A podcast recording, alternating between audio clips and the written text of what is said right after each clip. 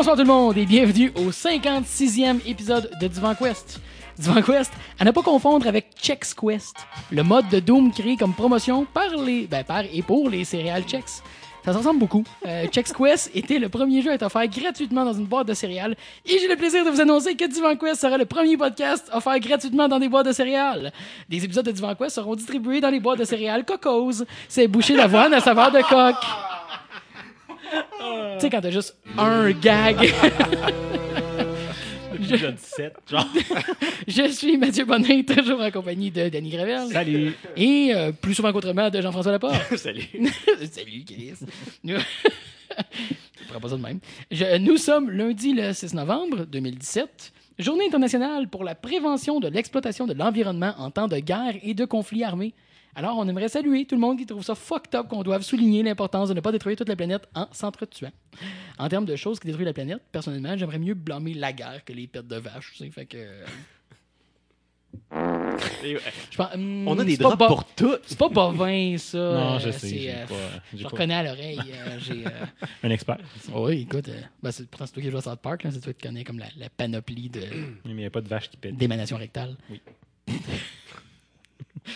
Hashtag émanation rectale. Alors, qu'est-ce que vous avez fait de beau cette semaine? Commençons avec Dan. Ben, Ouais. ben, je à South Park. ok, c'était mon tour. ouais.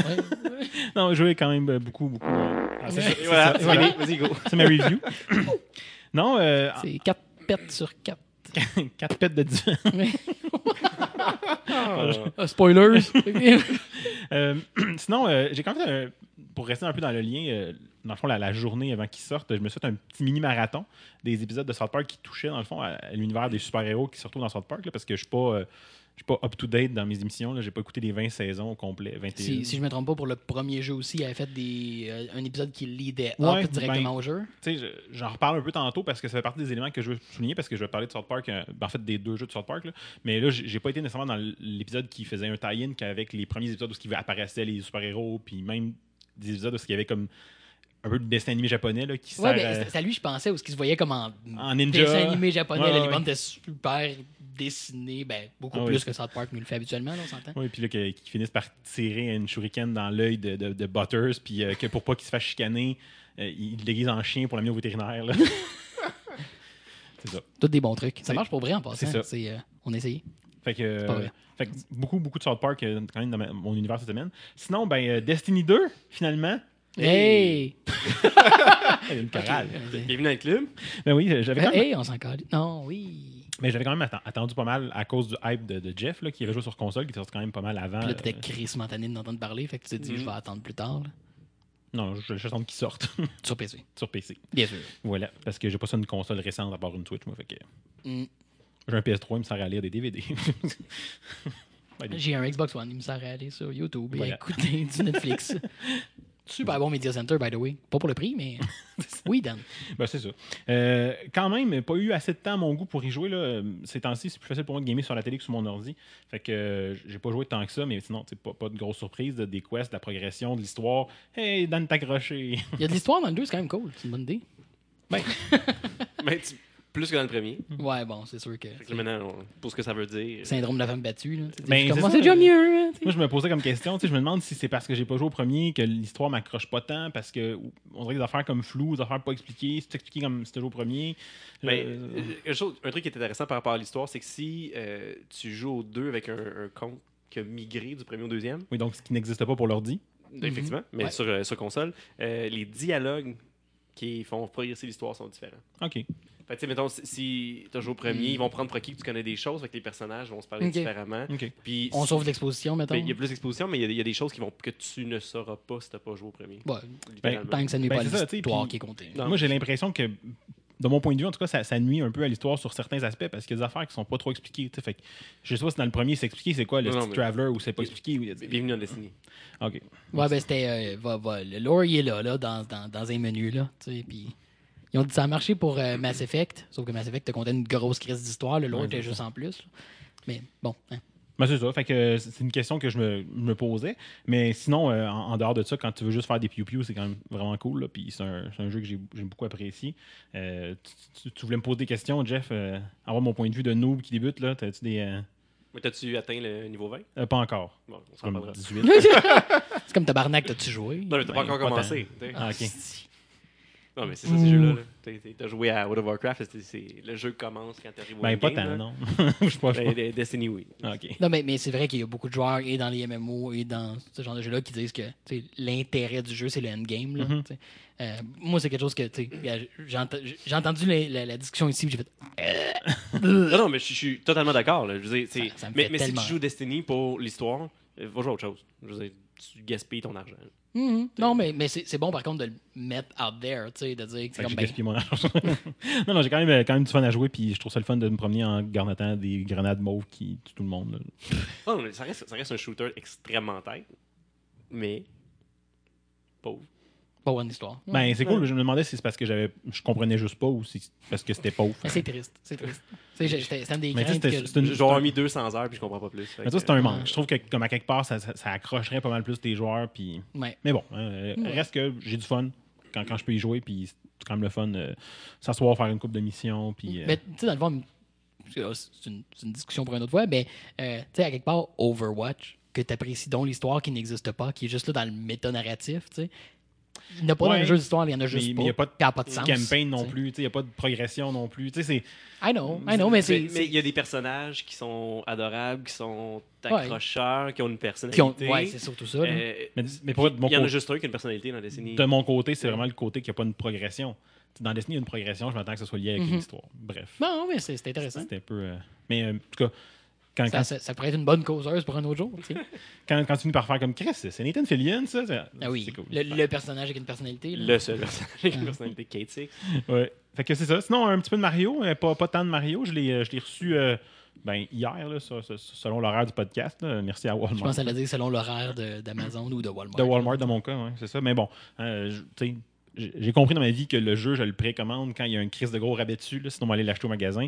Dans ce cas-là, il y avait un crise de gros rabais dessus. Fait que je l'ai reçu en retard, mais j'ai sauvé 30$. piastres, fait que- Ouais, tu sais, puis avec toutes les histoires de, de, de délai de shipping qu'on a eu avec différentes livraisons de jeux, puis j'en reviens là dans le sens que je jouerai pas tant que ça en malade la journée que ça sort. Fait que le fait de le recevoir la fin de semaine d'après, je vais juste faire autre chose cette fin de semaine-là. C'est pas un deal breaker. C'est le fun par contre des fois avec le podcast qu'on essaie Oui, d'être plus sur le fait quand il y a des nouveautés qui sortent qui nous intéressent. Mais en dehors de ça, c'est pas un deal breaker. Mais ce que j'allais dire, c'est que je me rappelle que j'ai toujours pris une stance très très anti-pre-order. Dans le sens que t'as aucune raison de faire ça. T'as aucune raison de donner ton argent à un produit avant qu'il ait fait ses preuves.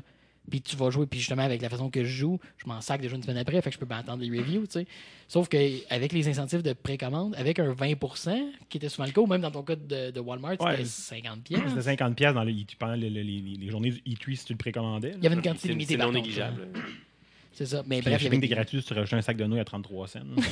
Mais bref, ils ont, ils ont fait des rabais importants. C'est comme, OK, je, je le précommande pas pour le précommander, je le précommande pour payer moins cher. ouais, c'est ça. Euh, puis, mais, mais jamais avec les délais de shipping, puis des fois, j'ai comme, ah, j'aurais eu le temps de jouer là, ça aurait été le fun. Puis là, t'as des problèmes avec tes commandes, puis là, t'es comme, ouais, finalement, je peux peut-être juste attendre puis me pointer à la face au EB Games, hein, parce que C'est clair. 20$, piastres, ça vaut-tu cet effort-là, des fois? Ouais. Ben, tu sais, dépend. là, là, c'était plus important, là, mais. Ouais, c'est ça. le, le 3 piastres de rabais, peut-être pas. Mais Ouais, c'est ça. ça. Fait que ça a été ça, la, la semaine de gaming, euh, de mon côté, quand même. Ça a été euh, assez ciblé sur comme des gros titres. Toi, Mhm. Toi, euh, ben, de mon côté, en fait, euh, on dit tout le temps que le This Week, c'est pas strictement du gaming, parce que sinon, ben, euh, à part ce que j'ai je review cette semaine, euh, il n'y a rien eu. Mais il y, a- il y a tellement de. de- tu sais, on a fait l'épisode où on parlait de toutes les choses qu'on a oublié de parler, là. My God, que j'ai pas pris le temps d'y penser, parce que je pense que depuis, je fais juste mettre dans mon This Week toutes des choses que j'ai oublié de parler là-dedans, qui auraient pu être Euh, correct, mais je vais commencer avec de quoi différent, par contre. J'ai changé mon divan. Ben, ça n'a aucun rapport, mais tu sais, On parlait du vent. Ouais, tu sais. hein. je trouve ça intéressant. Ouais, ouais, ok, cool. Oui, t'as payé? Il y a couleur? Ah, Chercher ton divan, c'était comme une quête. Bye, là. Il y a un de mes collègues qui me fait cette joke-là, puis j'ai, euh, j'ai, dit qu'il aurait pu se forcer, tu sais, parce que. Mais pas tant, non, c'était quand même facile. Euh, fait que c'est ça, hein, changer de vent. Bon, C'est une quest de Destiny. Tu te rends une place, tu sais, tu t'en vas. Puis tu sais pas vraiment pourquoi tu le fais. C'est ça. Et voilà. Euh, ensuite, Mais, mais niveau confort, tu donnes combien de pattes?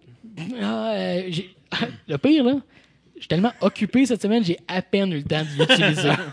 Même, je peux même pas reviewer mon esti de divan cette semaine tellement que j'ai pas le temps. Fait que la semaine prochaine, une review de divan sur Divan Quest. Exact. Puis probablement un gag d'ouverture sur le divan que j'ai acheté, ça serait super drôle. Fait que bienvenue à Divan Quest. On ne pas confondre avec le podcast qui parle de jeux vidéo. Ici, vous êtes Divan Quest, on parle de divan. Alors, c'est important d'avoir un bon support lombaire. Euh, et, euh, tout le monde s'en crisse. All right. Fait que, également, je voulais vous proposer une. euh, en fait, pas une chaîne YouTube en soi, mais euh, du contenu d'une chaîne YouTube parce qu'il y, a- il y a plein de chaînes qui font ça, qui font, ben, qui font comme des chaînes de télé, c'est-à-dire qu'ils ont plusieurs émissions à même leur chaîne, si on, leur chaîne, là, si on veut.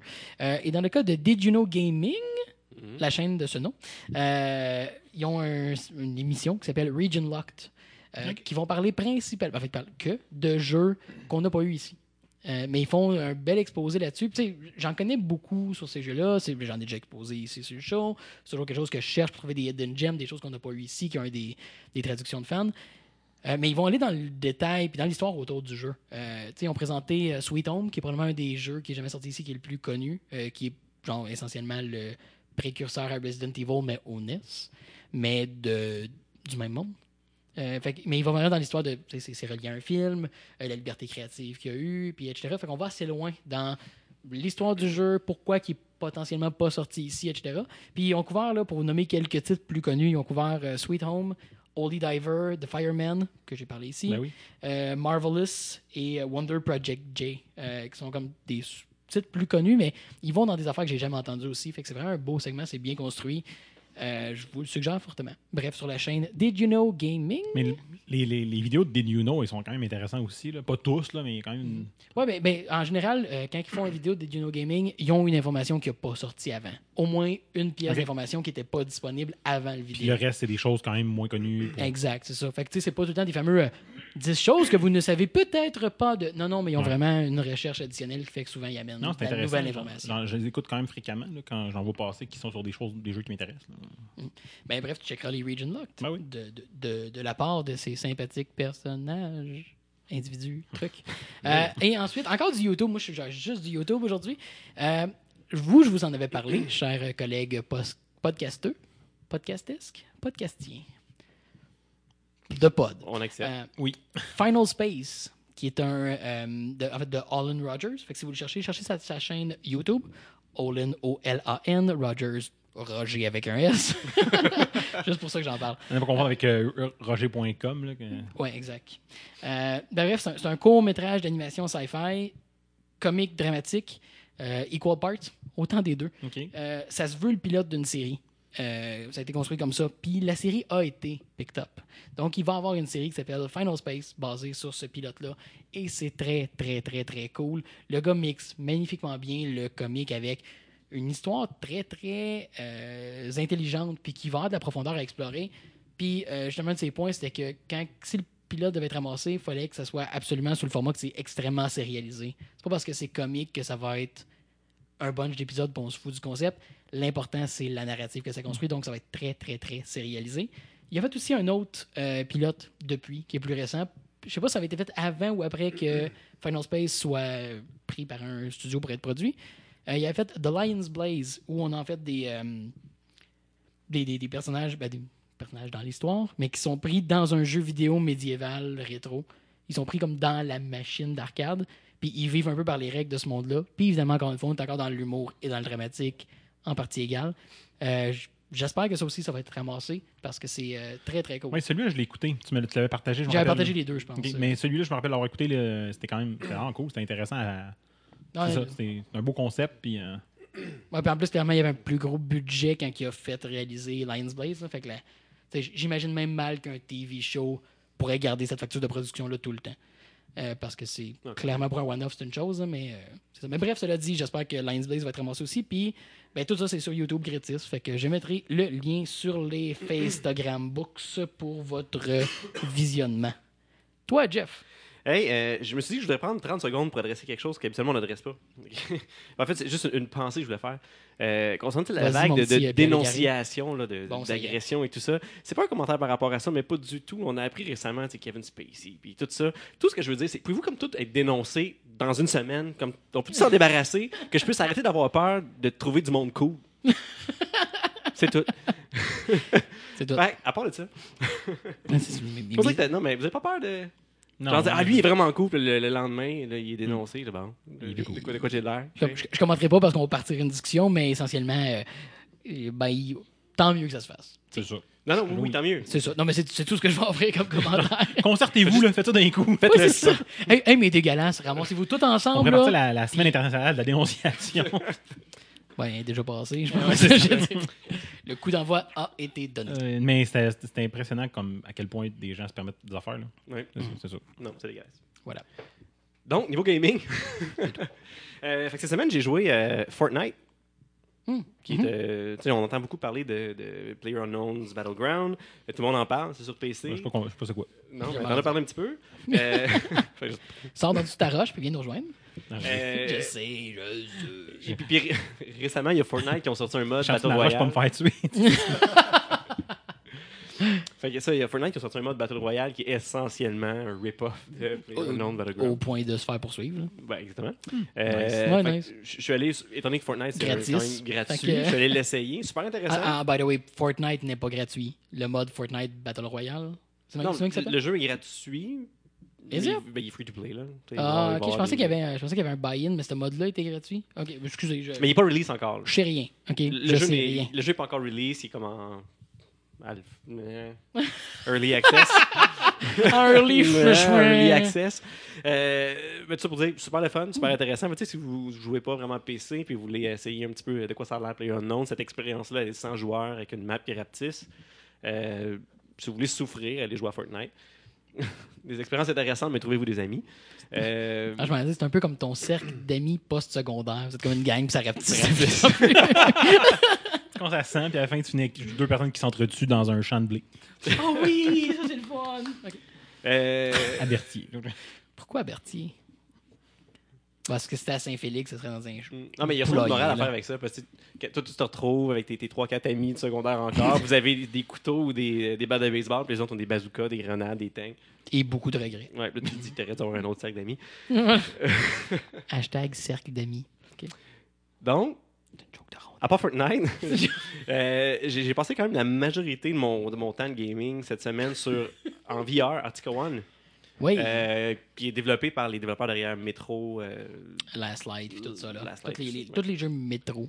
tous les jeux Metro là, qui se passent dans le nord, genre de Les jeux Russie, Russie, oui, peu, tout à fait. et tout ce, ce setting-là. Fait que Artica, qui est, qui est un shooter en VR, donc un similaire à toutes les autres qu'on a vues, là, où on est sur place, puis il y a des, des vagues d'ennemis qui vont nous attaquer, euh, mais qui reprend le setting, qui reprend le, le thème de l'hiver, le thème un petit peu russe, tout ça. Euh, Mais, euh, parce que il me semble le, le- le système de déplacement, c'est de la téléportation en point fixe. ouais, c'est ça. OK. Ça dire, contrairement à beaucoup de shooters où, tu sais, je pense à Robo Recall, des jeux comme ça, où tu peux téléporter librement où tu veux dans l'environnement. Là, tu peux te téléporter seulement à certains endroits. Puis il y a des endroits où, tu- quand tu regardes le- quand tu regardes la position, tu peux te téléporter. Tu as un, un genre de d'ombre de ton personnage, un hologramme Mhm. de ton personnage euh, qui te montre où tu vas être situé, puis tu peux voir un peu le cover que tu vas avoir. Puis il y a des endroits que le cover, ton personnage est rouge, ça veut dire que si tu vas là, tu as un meilleur angle, mais t'es plus, plus difficile de te coucher OK, cool. de, de te cacher, pardon. Enfin, tu te couches, tu veux te cacher. Ouais. Euh, dur sur les nerfs, pour vrai. Nerve-wracking, Euh, ah ouais. ner- littéralement, il y, a- il y a comme deux, il y a principalement trois types de- d'ennemis que tu vas rencontrer. Il y a des, des sentinelles, les robots un peu qui, qui protègent le- la base. Il y en a qui deviennent, qui sont hackés ou qui deviennent euh, rogue, il faut se battre contre. Super le fun, ça fait des, des super bonnes mécaniques de, de boss fight en VR où, où tu dois, te téléporter derrière puis tirer des cibles, arracher des morceaux c'est super le fun. Euh, les gens de brigands, soldats, euh, rebelles quelconques, Dude. dudes, euh, qui, qui vont, c'est eux qui vont nous attaquer là, par vague. On va- c'est le principal du jeu. Mais euh, dans, Ponctuation. ouais, mais dans le lore du jeu, euh, il y aurait eu, dans, dans cet hiver nucléaire-là de, de Arctica, il y aurait eu euh, des survivants de plusieurs années qui, pour survivre, se sont comme remis au cannibalisme, mais qui ont mangé le corps de leurs compatriotes irradiés par. euh, Ben alors, on voulait les dénoncer. Euh, Ouais. que et, et non, mais qui sont devenus des genres de monstres par la suite. Genre de- d'humanoïde euh, plus grand, grand, gros, vraiment dégueu, qui court à quatre pattes. Un gros vibe euh, Dead Space, un petit peu dans, dans le, le son puis l'apparence qu'ils ont. là. Euh, c'est trop pour mes nerfs. Sérieusement, en VR, c'est la première fois qu'un jeu me, me donne un réflexe physique aussi fort de, de, de fuite puis de me C'est pour protéger. ça qu'il est en jogging. Contrôle mais plus, c'est. euh, Toutes ces autres oui. culottes sont au. J'ai jamais été un gros fan de, de jeux d'horreur puis tout ça, Mhm. mais tu, ça te dérange pas, t'es Resident Evil. Ah, c'est tellement le fun en VR, un jeu d'horreur. Non, mais, mais c'est ça, sur un écran Comme 2D, Nope, c'est Nope, correct. Nope, en VR, oh boy. La, la première fois qu'on les rencontre, relativement euh, facile, là, t'es dans un ascenseur, puis ils essayent juste d'arracher les panneaux pour rentrer. Fait qu'ils sont loin, puis y a- ils ont un obstacle. Fait que tu fais juste tirer à travers les trous de l'ascenseur, puis tu t'en sors. C'est comme ton premier contact, t'as vu c'est quoi, t'as vu à quelle vitesse ils se déplacent, mais ils ont gardé leur distance. Ah, ok, fait que tes ennemis, c'est des étudiants de la crise, euh, étudiants de 2012. Ça, c'est euh, c'est quand même cool. Faut qu'ils gardent leur distance. Euh, Ils tiennent des barricades. Ouais. dans- je, vous décris juste là, une partie de la deuxième mission. là. Euh, on est dans un genre de centre d'achat. Euh, puis l'ascenseur est comme bloqué sur les étages, on est obligé de passer dans les souterrains, dans les, les conduites de, de- de- de maintenance de- du bâtiment. Il n'y a pas de lumière. fait qu'il faut ouvrir des panneaux électriques, des, des- des panneaux de kits de sécurité, de kits d'urgence où il y a des light sticks. Fait que t'as deux guns dans le jeu. Mais tu peux pas prendre le light stick en même temps, fait que tu dois en déposer un. Puis il faut que tu les light sticks pour t'éclairer. parce que C'est juste une lueur verte qui t'entoure. Tu peux te téléporter avec. Mais souvent, tu vois pas les téléportes. Fait qu'il faut que tu lances le light stick Ah, dans le cool, corridor. Ouais, ouais, jusqu'à temps que le light stick te montre quelque chose. Euh, euh, sérieux, que- la, la première fois que tu lances ton light stick, ça tombe à côté d'une de ces bébites-là, puis qui fait juste crier, puis qui part après toi. Euh, j'ai reculé, le, le- le- je sais pas, mettons, j'ai peut-être un, un 10 pieds là, de, de lousse derrière moi quand je suis dans mon salon, quand je, fais le, quand je suis en VR. J'ai reculé les 10 pieds, je suis arrivé au bout du fil, j'ai tombé assis sur mon divan. c'est Nice. paniquant. C'est le jeu est vraiment bien fait, c'est tight, c'est super cool, mais mon Dieu, c'est une mission à la fois, puis rendu dans le milieu, je suis comme à l'achève-tu parce que je veux pas la refaire deux fois? Fait que je vais passer au travers, mais quand ça finit, j'enlève le cash, je dépose ça, je vais me coucher. Je, je vais me faire la voix de tous ceux qui nous écoutent. À quand la chaîne Twitch GF, je suis dans ses shorts? Plus ou moins intéressant. Pas pour toi! mais Il y a euh, public pour ça. euh, extrêmement bien fait, extrêmement bien réalisé, extrêmement épeurant. C'est un kit de VR, c'est à, à essayer, mais c'est quand même. Si vous voulez vivre une expérience forte, vous êtes prêt de mettre le, le, le temps de 30-40$ que le, le jeu vaut. Puis vous voulez ça, plus 30, ça vaut la 40, peine. Ouais, c'est Ouais. 30 40 Mais- dollars d'une paire de culottes. Mais, mais sa- cha- sachez, chassez, Sure. chassez ce dans quoi vous vous embarquez avant. Voilà. C'est une phrase. Des mots. Mettez-les dans l'ordre. C'est ça que je veux te dire.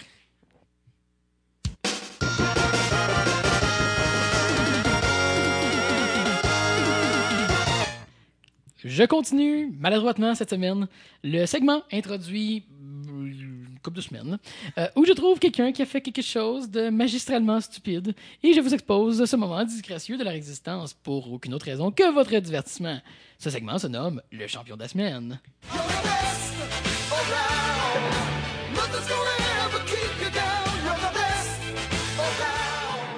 En passant, là, c'est No one's ever gonna keep me down. Et Ah. non pas, malheureusement. Ni- ni- ni- T'es sûr?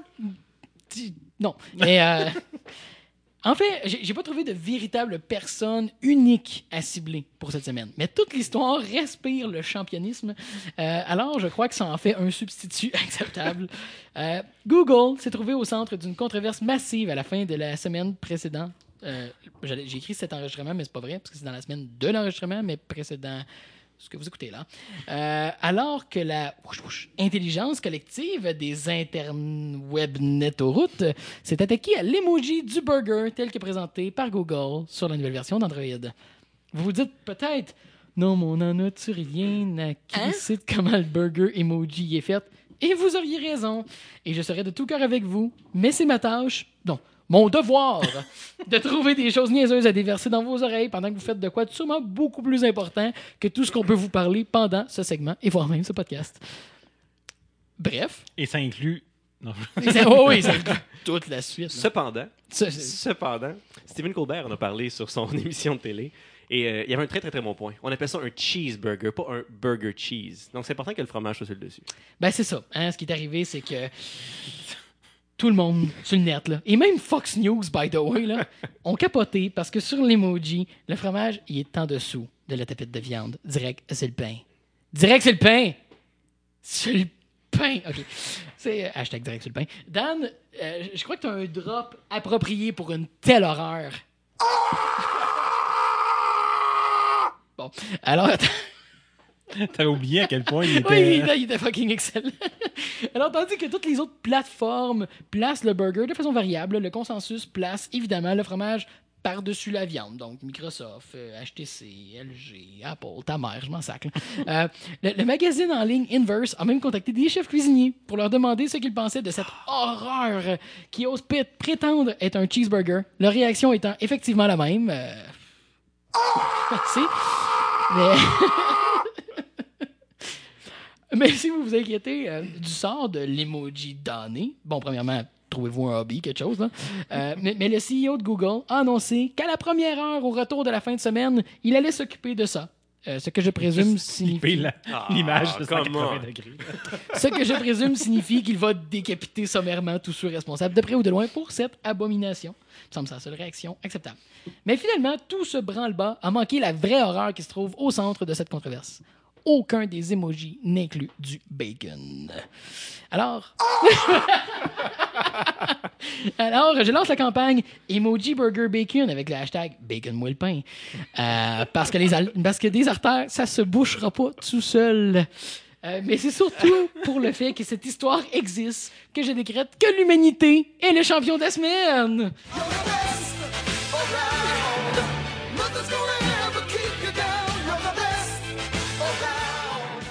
Non, mais, mais je comprends parce que moi, ça m'est déjà arrivé à un moment donné de faire mon burger, puis en, en l'assemblant, me rendre compte que j'avais comme inversé les pains, puis je l'ai crisé au vidange. là.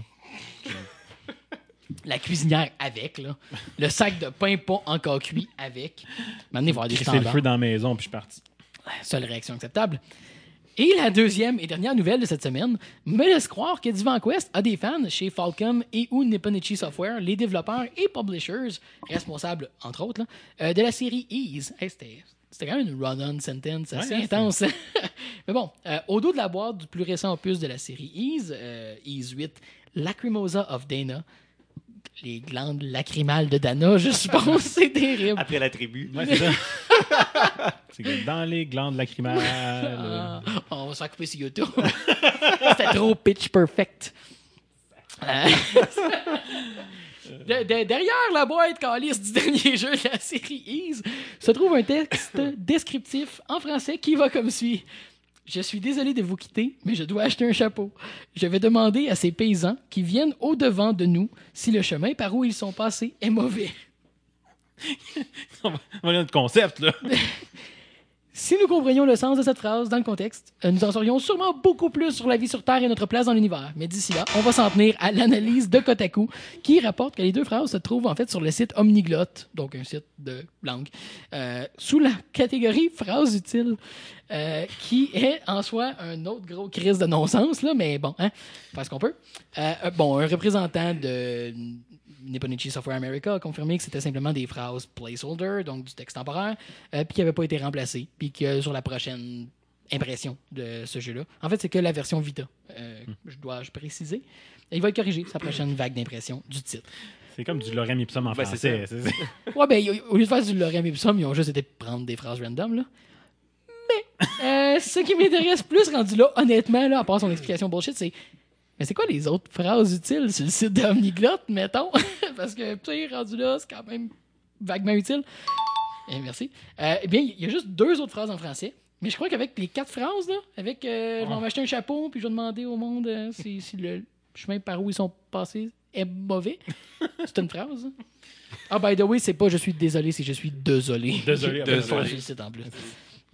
Euh, deux autres phrases en français. Puis avec ces quatre phrases-là, je pense qu'on couvre une grande partie euh, des besoins que n'importe quel voyageur qui aurait à traverser la France, la France, la France, de façon importune, euh, pourrait trouver utile. Bon, première des phrases qui reste, c'est où est le placard? OK. Ouais. il y a un jugement là-dedans, là, mais en tout cas, on n'en parlera pas. La deuxième phrase, C'est pour ça qu'il y a un jugement où il y a quelqu'un qui va avoir un problème quand il va aller aux toilettes. deuxième phrase, il y a un singe qui vole dans l'arbre. Qui vole dans l'arbre. Qui vole dans l'arbre? Oh. J'ai, sérieux, j'ai pas de punchline, là, mais, mais, mais rendu là, euh, il y a d'autres langues, hein, avec d'autres phrases suggérées. Fait que euh, je continue un petit peu. Puis euh, Le même site suggère la phrase hawaïenne qui se traduit par Vous devez être très fier de votre gros chapeau. Ah. Je m'attendais au thème de Mario Odyssey, quelque chose. en indonésien, on a Excusez-moi, madame, mais vous avez un canard sur la tête. Le cas. Et- et- et- mais, mais quand on arrive à l'île, on vient de perdre Dan. Bon, mon segment, là, je vraiment- En irlandais, la première suggestion, c'est une pinte de Guinness, s'il vous plaît. Ouais, ben, Ça, on ça, l'accepte. ça, ça, c'est correct, ça, on l'accepte. Oui, c'est ça. Ben, Chris, ça a pris un bout, mais on a trouvé une phrase utile, hein, quelque part. C'est quand, même- c'est quand même ça. Euh, mais on va faire notre part aussi. Euh, en vous offrant une réaction qui est utile dans toutes les langues pour signifier votre surprise, mécontentement et ou dégoût.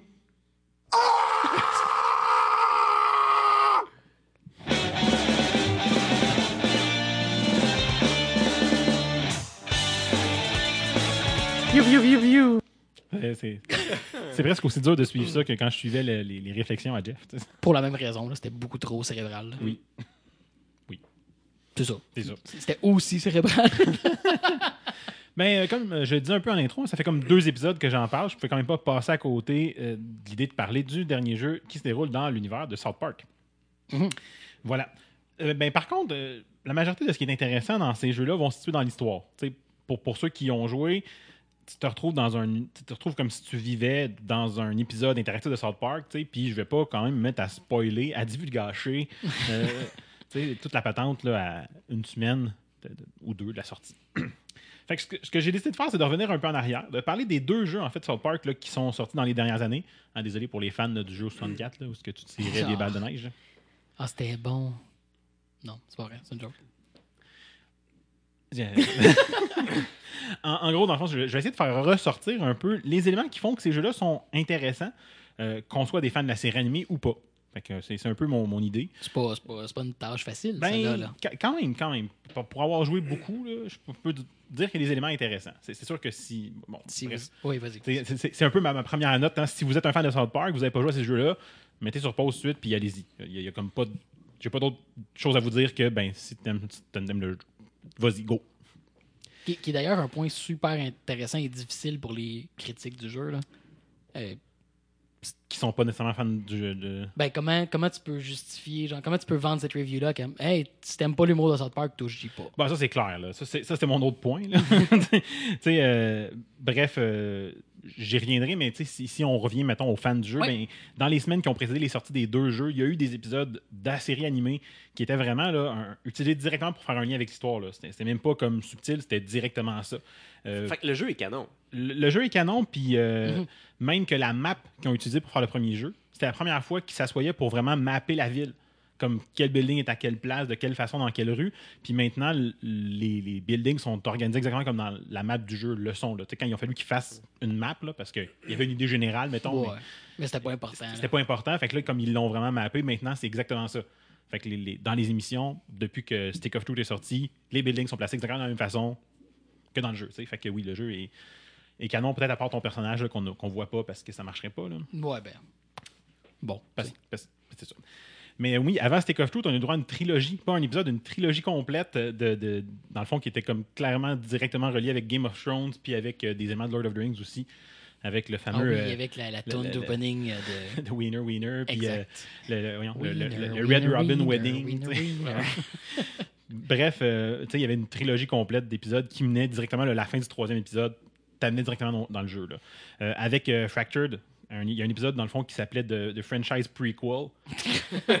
qui, euh, Nice. qui, je me- si je me trompe pas, dans lequel on voit vraiment là, les kids qui se séparent dans les deux factions de super-héros qu'on se retrouve avec dans le jeu. Là.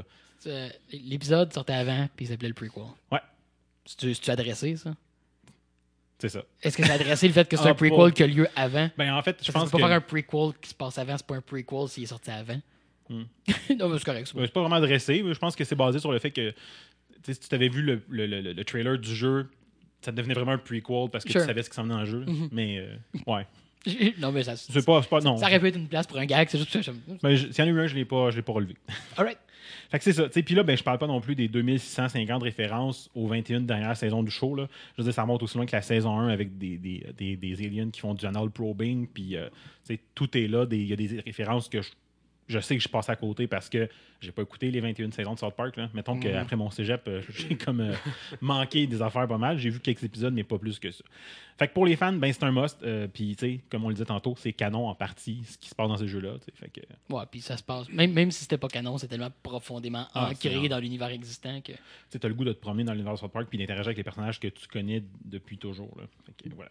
Pour les autres, ben, il reste deux options. Option A, euh, vous êtes facilement offusqué par les blagues de mauvais goût, les jokes de fête, de batte ou de matière fécale.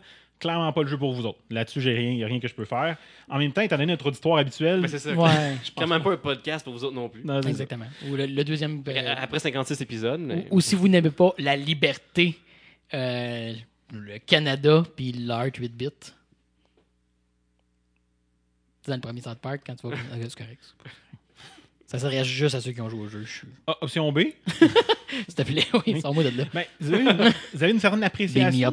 Oui, c'est ça. Une certaine appréciation pour l'humour euh, juvénile. Sans, sans nécessairement Hein? être à jour dans le show. Là. Quoi? Euh, ben, ben, restez à l'écoute parce que j'ai peut-être des arguments qui vont vous donner envie de jouer en vous disant ben, OK, j'apprécie South Park, je suis pas un fan fini. C'est un jeu pour moi. Je vais essayer de répondre à cette question-là. Fait que je commence par Stick of Truth. Euh, j'ai d'y aller un peu par jeu en, en essayant. Il y a quand même des différences là, notables au niveau de, de- des jeux qui sont intéressantes à souligner. Fait que euh, voilà, Stick of Truth. Ben, à la base, oui, c'est un, c'est un RPG euh, assez classique dans son style, développé par Obsidian Entertainment, publié par Ubisoft. Dans le fond, on y incarne un, un enfant là, qui s'appelle le, le New Kid, parce que t'es le New Kid qui arrive à South Park, qui vient d'aménager. Euh, surtout en plein milieu d'une guerre ouverte là, entre les humains qui sont nés par Cartman puis les elfes menés par Kyle dans une monumentale game de LARPing pour déterminer le contrôle du fameux Stick of Truth, un artefact légendaire qui détermine qui va régner sur le monde. Fait que ouais, on est dans une liste de, de game de LARP où est-ce que tu as un, un mélange assez intéressant entre OK, là, le monde sont là avec des armures comme tout croche, des casques de hockey, puis Des, des, des kids qui jouent. Là. des kids qui jouent genre à, à se taper dessus avec des branches comme collées sur ton casque. Puis... Mais tu vois aussi tout leur imaginaire parce que quand ils se frappent dessus, quand ils font des mégeants en se des pétards à mèche, tu vois les boules de feu puis tu vois les éclairs qui partent. Fait que c'est vraiment comme si t'es un kid qui joue puis tu t'imagines ce qui se passe, c'est vraiment ce que tu vois dans le jeu. C'est quand même quelque chose d'a- d'assez. C'est un- c'est un- c'est un- c'est une device narrative que South Park utilise à l'occasion. Mais là, c'est c'est on full display. là. C'est C'est c'est tout à fait. Mais tu dis, des, les kids qui jouent le jeu, il est-tu 18 ans et plus ou... C'est South Park. C'est Là. South Park, Park, c'est là. ça. Que- Oui. Tu t'incarnes un enfant parce que dans, dans South Park, c'est des enfants. Ouais, c'est pas- pas fait pour que tu, ton, ton kid voit Non, mais ça, cette peut te dire les kids qui jouent, les kids qui jouent tu parles dans Les- le je jeu, parle- ou je pas parle- les kids non, qui je parle au des- je parle de South Parce qu'en Park. tu, tu joues les personnages de South Park qui font du GN, qui font du, du Tu joues des gens qui jouent. Ben Tu oui. des gens qui jouent. Ok. En fait, ça commence comme ça là, parce que bon, ça se met à rapidement dégénérer puis tu te bats contre un paquet d'affaires un peu weird que tu comprends pas trop pourquoi les magies marchent encore, mais ça a l'air que c'est correct. fait que euh, voilà, tu sais, t'es, euh, t'as t'as un aspect aussi d'exploration de la ville où est-ce que tu vas avoir des quêtes, des side quests, euh, un peu d'exploration, tu essaies de bon. euh, de décor- Bref, tu te retrouves dans un, un- un RPG assez classique où est-ce que tu te promènes, tu as des quêtes à, à régler, puis ton histoire avance avec ça, avec une progression. Une chose que j'avais trouvé intéressante dans le premier, parce que j'ai pas joué au deuxième encore, là, Ouais, ouais. mais dans le premier, euh, une grande, grande, grande partie des side quests est disponible immédiatement au départ. Ouais, Euh, quand même. Puis c'est vraiment le fun parce que justement, si tu décides que toi, tu veux explorer la ville, plus que d'avancer l'histoire, il y a du contenu à chaque détour. C'est vrai parce que quand j'ai rejoué dernièrement, c'est ce que j'ai fait. J'ai comme fait la ville au complet, ramassé toutes les side quests, je me suis fait un paquet de side quests, puis après ça, j'avais des. euh, Mais oui, ça, ça- ça se faisait. Puis dans le deuxième, euh, un peu moins parce qu'il y a moins de side quests, puis il y a un petit côté au niveau de l'exploration, puis je vais en parler là, c'est pas très grave, où est-ce que tu as un petit côté que tu rejoins les Metroidvania, où est-ce que tu peux pas aller à telle place parce que tu pas encore le- l'allié qui va te permettre d'y aller. Ouais, ta progression est gatée. là. Il y a une, y a- y à une porte certains- à traverser. C'est ça. Fait que ça fait que comme. Mais t'as quand même au début du jeu des quests qui vont se poursuivre sur tout le jeu, des side quests qui sont sur toute la longueur du jeu. Mhm. Après ça, les autres side quests, ben, tu à mesure que l'histoire avance, ils vont se rajouter, mais ils se rajoutent tout le temps à un point où est-ce que tu peux décider de les faire ou pas de les faire aussi. Fait que c'est moins intense que dans le premier où est-ce que tu peux tout ramasser presque d'un coup, mais euh, t'as encore cet aspect-là où est-ce que tu peux choisir Mais de je- les faire ou pas. là. Ça, m'a vraiment frappé parce que tu c'est un jeu qui se veut être drôle. Fait que justement, le fait que même quand tu décides que je veux explorer South Park parce que je suis curieux, ça arrêtait jamais d'être drôle, même quand Oui, je suivais pas l'histoire. chose, ça. Tout le temps. Oh, oui. C'est- vraiment. euh, Les, les NPC interagissent avec toi. Il y a quand même euh, ouais, quelque chose qui se fait de ce côté-là. Euh, dans le premier côté combat, c'était assez classique. Le tour par tour, on contrôle notre personnage. On a différentes attaques plus fortes, moins fortes, à distance ou rapprochées. On a des habilités là, qui, euh, dépendant de notre classe, on peut jouer un, euh, un, un- un- fighter, un mage, un thief ou un Jew. Ouais. Ouais. C'est ça. qui est la classe de personnage, là, euh, qui est défini comme un genre de monk paladin, là, dans ce genre-là. Qui est comme super weird dans la, la façon de jouer parce qu'il est vraiment. euh, sais, là, high risk, high reward, là. Toutes tes habiletés sont plus fortes quand t'es proche d'être mort ou t'as beaucoup de, de status effects sur toi, là. Que c'est pas pour les débutants. c'est c'est Il y, a, il y a vraiment. tellement de gags qui se font pas à faire right now, là, Ouais. mais continue, Dan, s'il te plaît. C'est ça.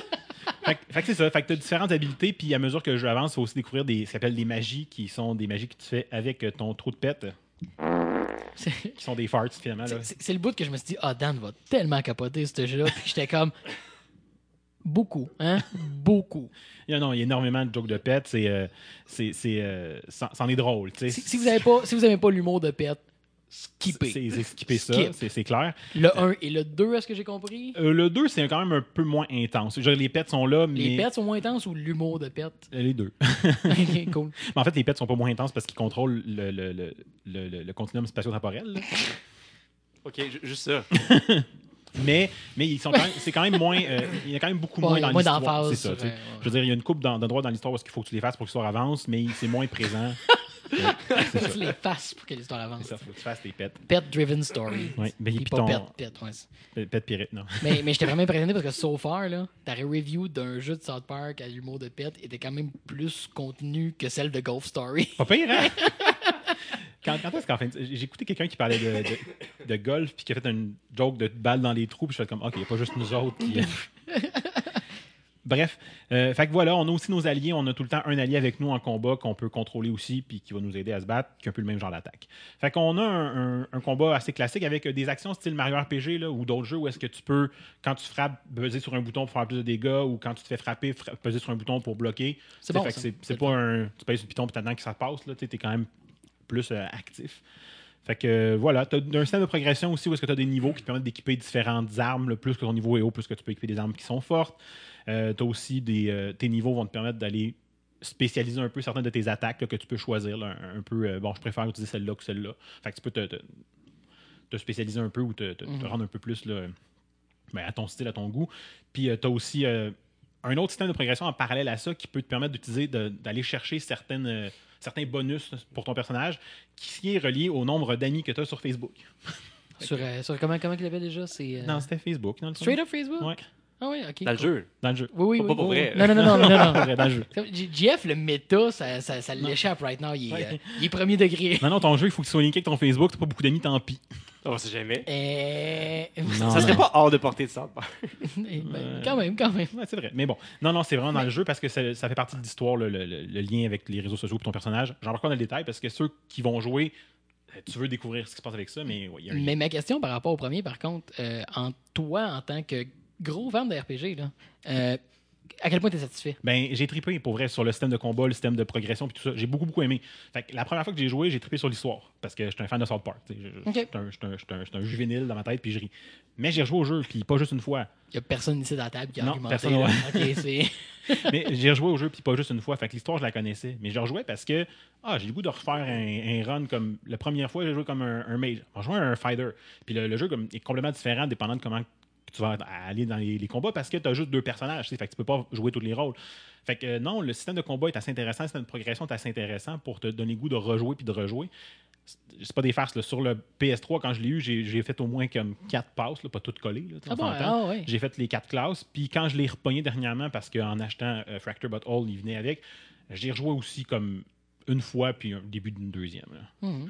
Fait que non, non, j'ai rejoué parce que le système est intéressant. Je prendrais le même système de combat, je mettrais qu'une autre histoire, puis je pense qu'on aurait un jeu qui pourrait fonctionner autant. là. Nice. Puis, ben, je ne veux, pas guider ton segment, là, Ah. mais est-ce qu'on a Playtime pour le premier? Combien de temps ça prend? Euh, ah, je l'avais noté l'autre fois. je- me semble que j'avais- lu une quinzaine d'heures. Pour avoir une quinzaine d'heures, ouais, peut-être un peu plus là, les premières fois que tu le fais, si tu veux aller Mhm. chercher toutes les affaires, tous les amis, tous les trucs. Euh, ce qui est moins le fun du premier, entre guillemets, c'était un, un peu complétionniste, c'est qu'il y a beaucoup d'affaires que tu peux manquer. Ouais. Il y a des chin Pokémon, là, qui sont les Pokémon Yes. qui sont cachés. Puis, euh, tu sais, il y a plein de trucs comme ça que tu peux rater. Fait que, euh, tu sais, si tu essaies de tout le faire, de- d'essayer de pas rien rater sur un 15-20 heures. euh, T'as passé pas mal de temps dans le jeu. Si c'est 15-20 heures, puis tu l'as fait. ben oui, Ben, mais les comme runs dis, subséquentes sont quand même plus courtes. là, Ouais, ouais. mais, euh, Ouais, les runs, c'est quand même pas mal plus court. Puis comme je dis, là, j'ai pas fait les 4 runs de suite non-stop. Puis c'était un des seuls jeux au PS3 que je trouvais assez intéressant pour rejouer. Non, non, mais, Donc, mais ouais. Nonobstant de ça, Ouais, euh, ouais. c'est quand même du point de vue d'un fan de RPG, le jeu a de la valeur. Oui, oui, c'est ça. Euh, C'est ce qui a fait que j'ai trippé sur le jeu. C'est cool, je suis dans South Park, c'est le fun, c'est drôle, on fait des jokes de pète. Euh, on se fait dire de pas farter sur les bases des gens. C'est super important. C'est des leçons de vie là-dedans. Ouais, là. tout le monde te dit ça. euh, Cartman, Randy, qui te, qui te, t'as différents entraîneurs pour apprendre tes différents pets, là, c'est ça. Parce que, on, on parle quand même là, de, de Obsidian Games. Eh, ben, je, je sais qu'il y a vu comme un. Je veux Ouais, pas attaquer ton segment pantoute, là, mais. Mais c'est euh, correct, vas-y. c'est que le, le jeu a vu comme un, un cycle de développement tortueux. Ouais, ben je pense qu'il avait commencé à développer par THQ. Ah oui, c'est les publishers. C'est vrai, c'est le publisher Non, qui a c'est changé, mais publisher. ça a toujours été Obsidian derrière. Right? OK. Ouais, ouais, c'est ça. Euh, mais tu sais, c'est un développeur de RPG. Là. Tu sais, surtout qu'ils ont fait euh, Pillars of Eternity, qui est passé Mhm. par Kickstarter. Euh, c'est euh, le Fallout New Vegas, que beaucoup C'est louangent euh, de par sa. Fait qu'ils ont sa fait un solide RPG. Ils, ils savent ce qu'ils font. Mais c'est ça, font. ils voulaient faire un solide RPG, le relier à cet univers-là, sont allés chercher Matt Stone, Trey Parker pour aller comme avoir une histoire puis les voix. il y, y y a- ça qui vient là-dedans. Euh, voilà. Petit, dé- petit détail là, comme pour finir pour Stake of Truth, euh, des affaires que je trouvais assez intéressantes que j'avais oubliées avant de, de m'y remettre. Euh, ben le, ça, le, le jeu, euh, bon, même s'il est assez vieux, je ne veux quand même pas spoiler, il y a des, événements assez intenses qui se produisent devant, graphiquement, puis euh, c'est assez, bon. Il y a- il y a des pets graphiques. Oui, parce que, tu sais, c'est- Non, c'est pas les pets le problème, c'est Non, mais c'est c'est South Park, mais qui ont le droit de tout faire. parce qu'ils sont Ça, plus à la télé. c'est pas TV, ouais. Ouais. Fait que, tu sais, euh, t'as des, t'as des scènes assez intenses où est-ce que tu essaies de sortir Randy qui est prisonnier d'un d'un vaisseau de- d'Alien, puis que quand tu rates ton genre de combinaison de Simon Says, la, la probe anale, il va pas doucement. Se gâte sur son arrière-train. Se, se garde sur son arrière-train. Donc, ça, puis un autre événement où est-ce que tu te retrouves à faire. euh, tiens, je vais là, je spoil un peu, tant pis. Tu te retrouves à faire un avortement. Mais, Ah, si, mais bon. à Randy, parce qu'il se passe pour une fille. Non. Ben, ces éléments-là ont été censurés euh, en Europe, euh, en Australie, Australie. en Asie. En fait, partout sauf en Amérique du Nord. mais, mais, euh, Mais, mais pour un peu faire le tour de la censure, parce que c'est des événements qui sont importants à l'histoire, bon, que- qui se fassent démolir par la probe anale, peut-être pas tant, mais qui soient. reste que toi, tu veux sortir de là, puis tu, tu l'aides pas, fait que ça, ça- il y a quand même un élément comme à la narrative. là.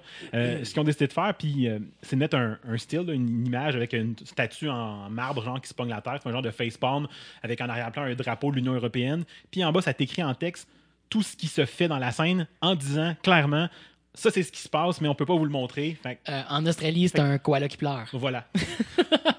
Mais ils décrivent. Mais ils l'écrivent. Ouais. Ça, ils ont le droit. Ben oui. Mais ils Ben, l'écrivent en disant en plus, cette scène-là a été censurée. Fait qu'ils s'en servent comme d'une façon comme pour dire, ben gars, ils veulent pas qu'on vous le passe, mais on vous dit qu'ils veulent pas qu'on vous le passe, fait qu'ils dénoncent la censure du même coup. C'est du pur euh. Stone Mais, mais ça aussi, c'est un, c'est un autre causeuse à avoir. Excuse, ce jeu-là me fascine par son existence Ouais. parce que euh, il y a très peu de jeux genuinely qui, sont nativement si drôles. Mhm. Mais là, tu rentres des gens qui font véritablement de la comédie pour vivre, qui font un, t- un TV show comique, puis les autres connaissent les limites du fair use, puis ils ont leur team d'avocats, puis ils vont dans des endroits où que les jeux osent même pas te toucher parce qu'ils ont tellement peur de déranger quelqu'un. Ce jeu-là, sans sac. Mais c'est parce que Parce- comme dans n'importe quel épisode de South Park, tu trouves des vrais personnages. T'as Al Gore qui est dans le jeu, puis euh, Morgan Freeman. Morgan euh, Freeman qui est dans le deuxième est là hyper important. C'est comme ton mentor qui t'apprend à utiliser tes pets là, en faisant des, faisant des là. aucun jeu oserait faire ça. Puis là, ils le font parce qu'ils ils savent les limites de ce qu'ils ont le droit de faire. tu sais. Puis dans le premier aussi, Morgan Freeman. Oui, oui, oui, c'est Chaque ça. fois que j'explique quelque chose, j'ai une nouvelle freckle. Pink. exact. Mais c'est ça. il- Fait que je trouve ça écœurant parce qu'ils ils- ils amènent quelque chose que les jeux sont incapables de faire par eux-mêmes parce qu'ils ont pas. euh. Ils ont peur, whatever, mais peu importe. Je veux pas. C'est pas ça mon point. C'est Non, mais c'est intéressant. c'est- très cool qu'ils Ah, soient ils là vont parce très, qu'ils très ouvrent loin. portes. Puis euh, voilà. Fait que, tu sais, petit élément intéressant, mais sinon, super bon RPG. là. Si vous aimez les RPG, même si vous aimez un peu les RPG puis vous êtes fan de South Park un peu, je pense que c'est un jeu qui vaut la peine vraiment beaucoup. Puis lui, il est tout le temps en gros solde de- partout sur Internet. Là. Et- Mhm. Fait que, une pinote. Puis, euh, ben, si vous avez vu en plus. euh, moi, mon conseil, allez écouter la trilogie des épisodes de South Park avant. là, ça vaut la peine de faire le lien direct. Puis il y a des gags sur euh, George R. R. Martin, puis une toune de, de Wiener, Ouais, fait que ça une vaut la peine. excellente parodie du thème de. Je pense au jeu le plus récent, notre plus récent opus, Fractured But Whole. Euh, voilà, on avance quelques années, c'est là qu'on arrive. RPG aussi, euh, avec des systèmes complètement différents, développé, publié par Ubisoft cette fois-là, au complet. Le- Qui, avait publié. Le Publié le premier, ouais, mais pas développé. Le, le jeu se déroule directement après la fin du premier. En fait, c'est- tellement comme la fin du premier que au début du jeu, on retrouve Cartman qui retourne dans le passé avec une machine à voyager dans le temps. Ben, son garde-robe avec un, Bien, une calculatrice qui est à côté, genre, là, pour aller à l'époque médiéval pour aller chercher de l'aide pour sa guerre de franchise de super-héros. Parce que là, il est en guerre de franchise. Ils sont comme ostinés sur qui allait avoir un film puis une série Netflix. Fait que là, ils sont séparés en deux franchises. là.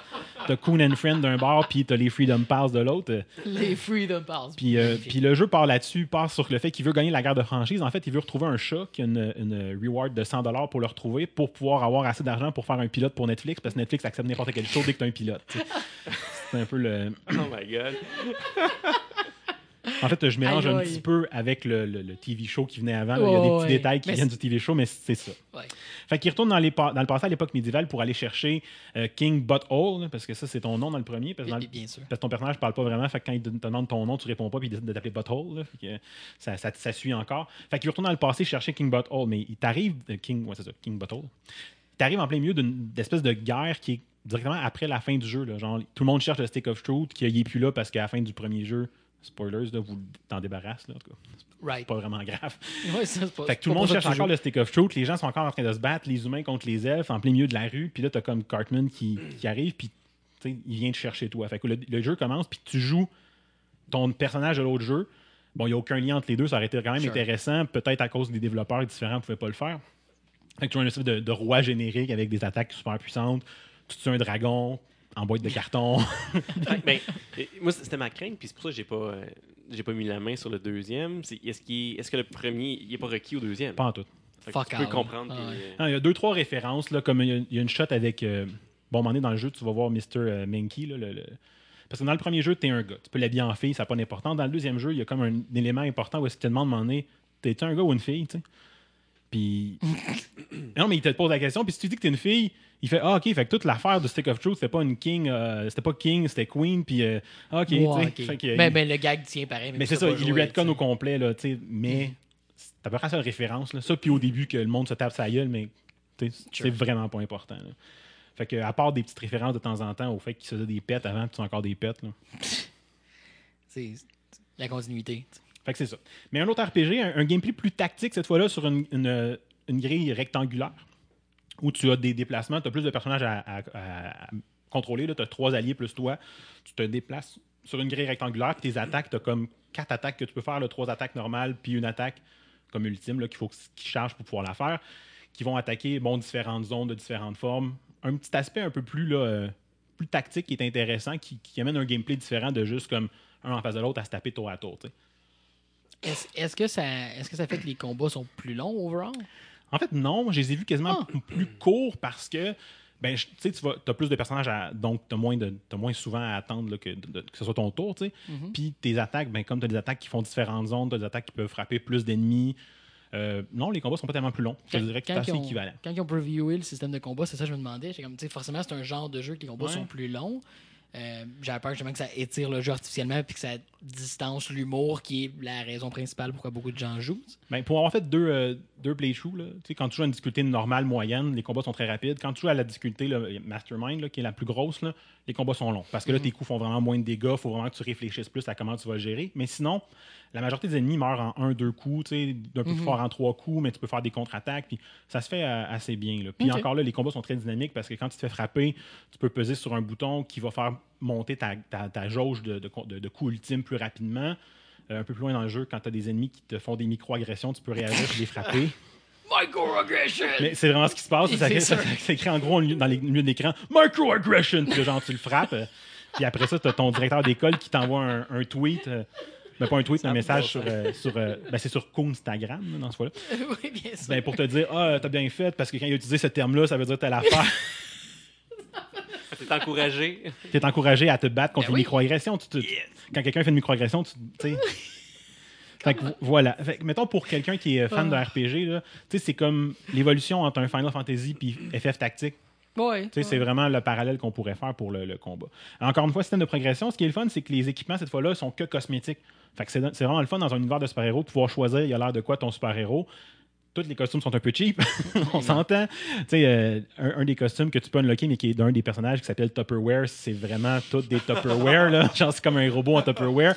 Puis son ultime, c'est un genre de, de, de, style Hugbuster, là, mais en, en a une vibe euh, Costume Quest. Ah, vraiment, mais même un peu plus cheap. Ben, non, en fait, la Costume Ouais. Quest, ouais, non, non, c'est. Ben, que ouais, tu vois, l'équivalent, c'est plus cute, mettons. c'est ça. ouais. Mais t'as t'as ça, tu sais, les Moins de costumes. sais. Moins de.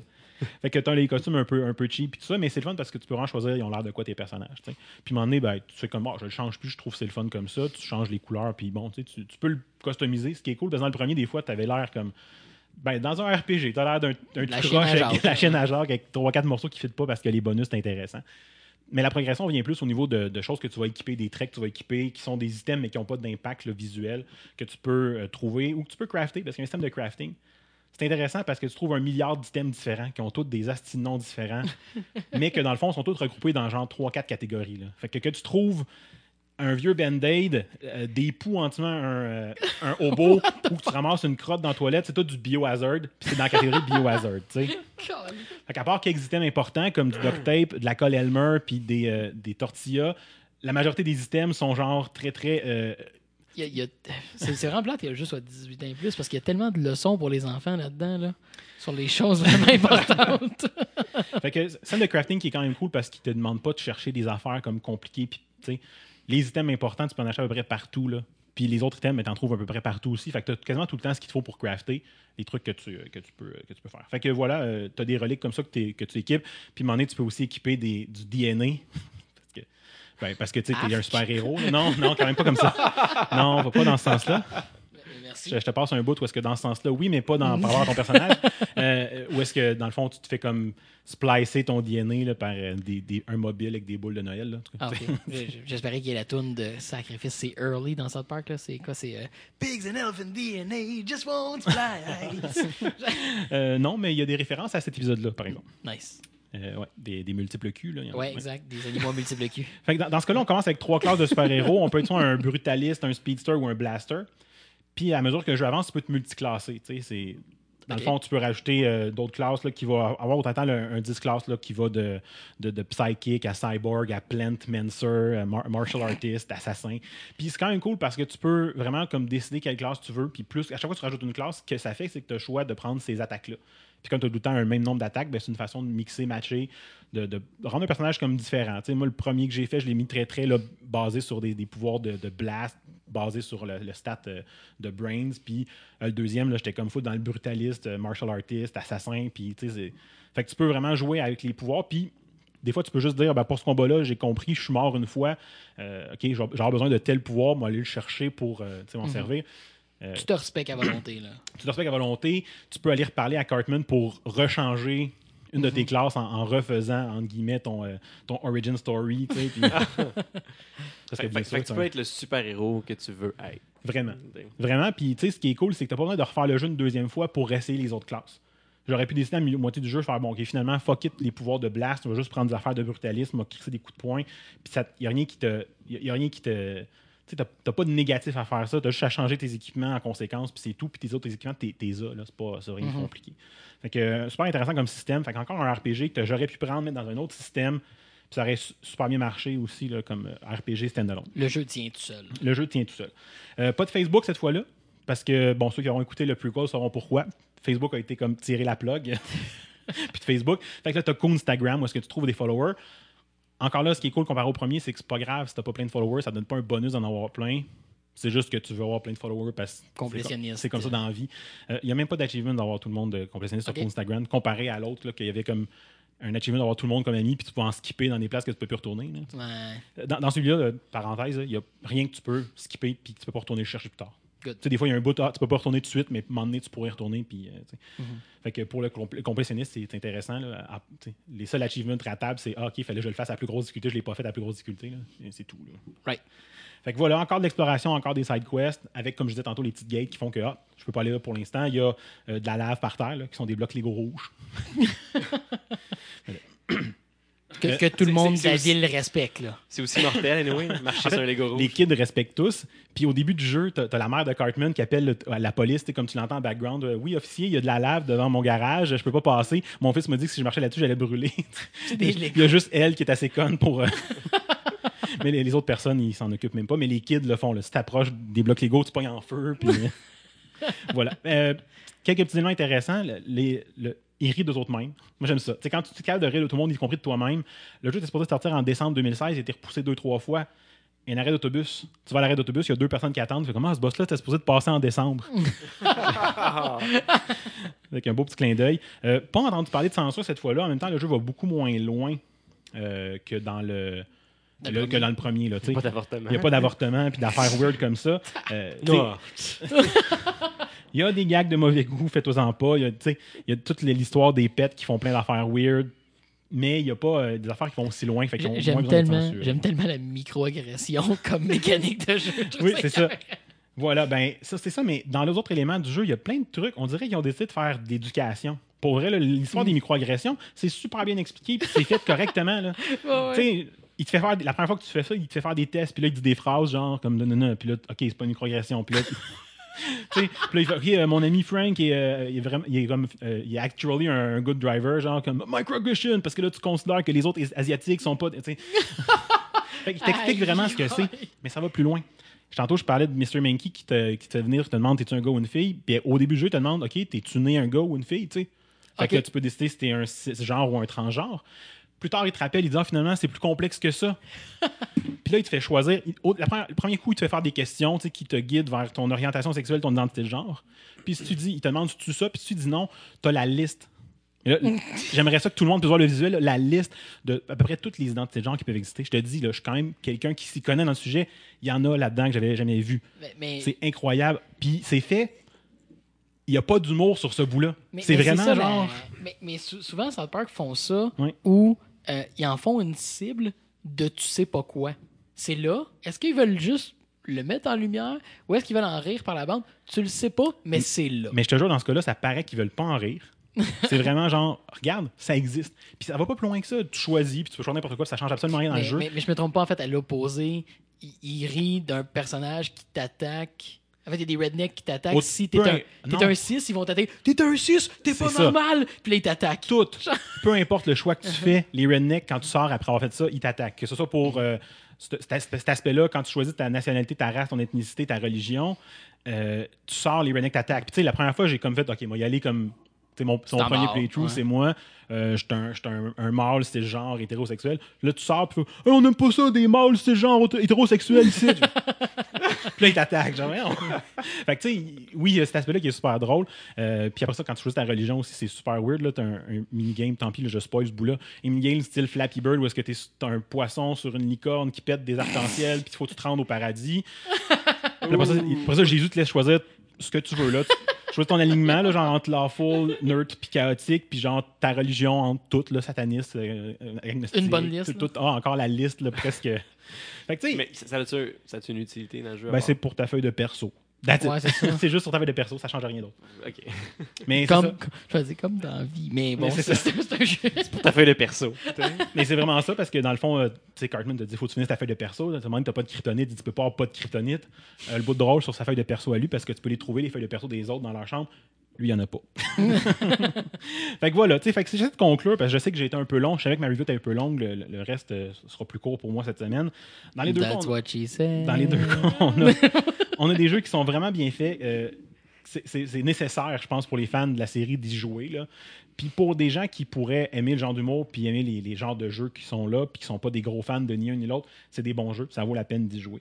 Fait que c'est des jeux qui, je pense, brisent des tabous à la limite, qui vont à des places que les jeux vont pas généralement. Soit en allant trop loin, là, comme dans Stick of Truth sur certains aspects, soit en étant très étrangement respectueux sur d'autres aspects, comme dans Fractured Butthole.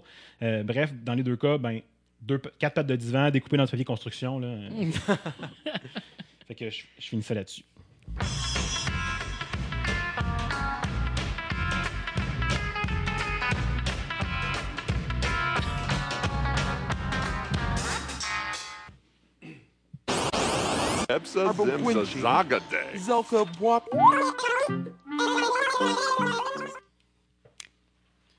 Discussion cette semaine, les gars. Euh, Oui. T'as pas fini de parler, toi, parce que Nope. euh, je- on, a décidé, en fait, si vous voulez une review de Mario Odyssey, il y en a 277 947 présentement disponibles. Donc, à la sortie de l'épisode, on en aura 48.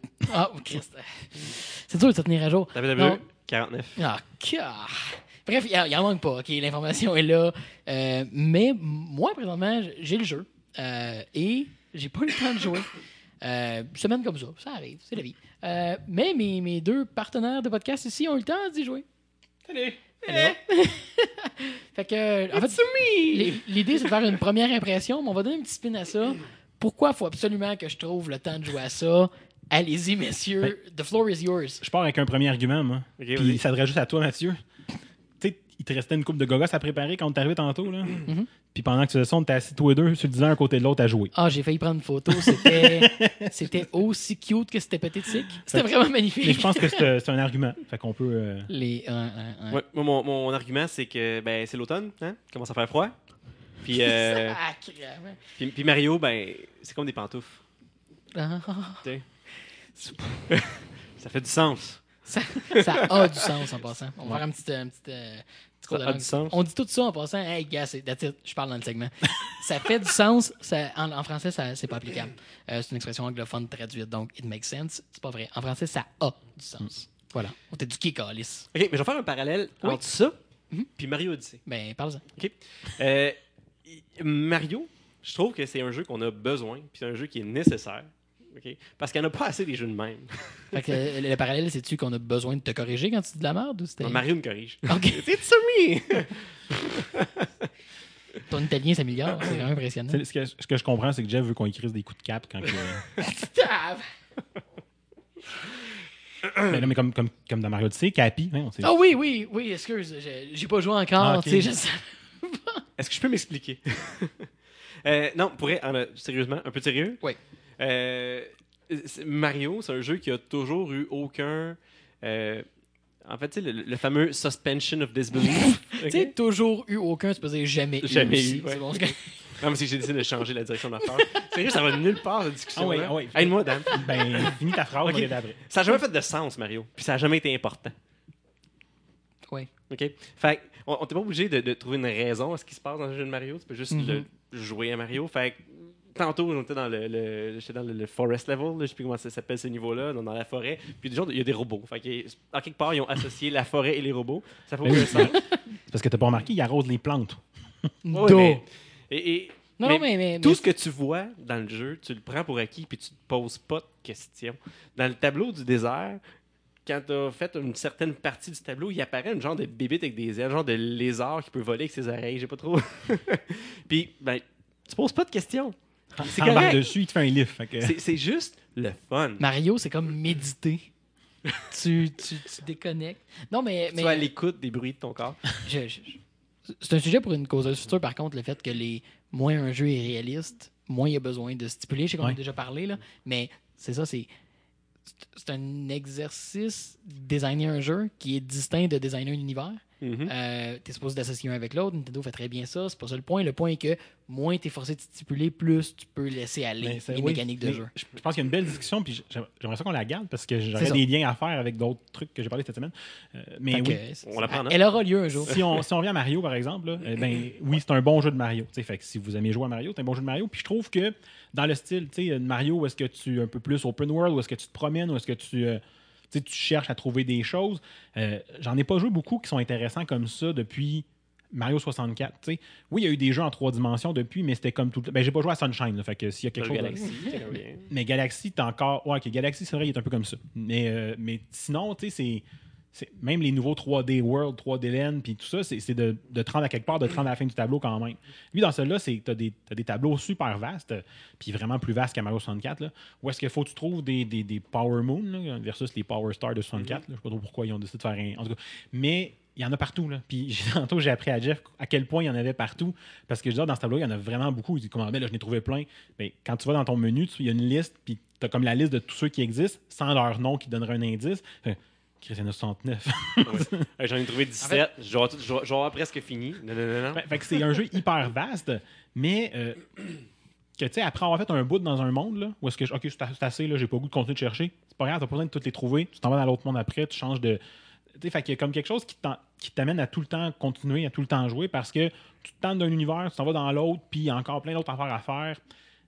Mais, euh, Bref, le, le temps que ça te prend à changer d'univers, c'est vraiment juste à quel point ça te tente de l'explorer. Ben, plus que ça, tu le temps que ça te prend à changer, c'est de faire un peu la petite quest principale qu'il y a dans ce monde-là, qui te fait trouver à peu près tout le temps assez de Power Moon pour aller au monde suivant. Mhm. Tu sais, en en trouvant des optionnels en chemin, tu en trouves tout le temps. Puis t'en as quasiment tout assez pour continuer après. Fait que souvent, tu sais, moi, je refaisais un deuxième run, pour essayer de me promener un peu plus. Puis je suis OK, je suis tanné de ce monde-là, m'en vais au prochain. Tu j'ai jamais comme eu un espèce de blog de Ah, faut vraiment que tu cherches encore. Ouais. euh. Fait que, tu sais, il est- c'est ça, il est, il est intéressant, il, il est vaste. Euh, puis en même temps, les tableaux sont, sont moins vastes qu'ils ont l'air. Ils ont l'air hyper vastes, puis tu arrives bien vite aux quatre coins du monde. là. Sauf que Good. ils ont l'air gigantesques, c'est bien fait. C'est un beau jeu bien designé, un jeu de Mario qui est, qui est le fun. Dans, Puis- dans- dans les points genre que, que- que j'ai entendu du monde, ben, pas négatif, mais qui ont relevé comme étant moins favorable, justement, c'était que euh, c'est c'est facile de trouver tout ce que tu as besoin pour passer au prochain monde, ce qui fait que il y en a qui pourraient trouver que l'expérience est courte. Ben, Euh, je, je vous le dis, là, je- honnêtement, là, c'est pas juste une gimmick pour le show, j'ai pas encore joué. Ok. À ce sujet-là, je pense que c'est un, Mario, c'est un jeu pour tout le monde. Que tu ailles 4 ans, la preuve, c'est que c'est mon fils qui a joué le plus, j'ai- il est plus avancé que moi dans le jeu.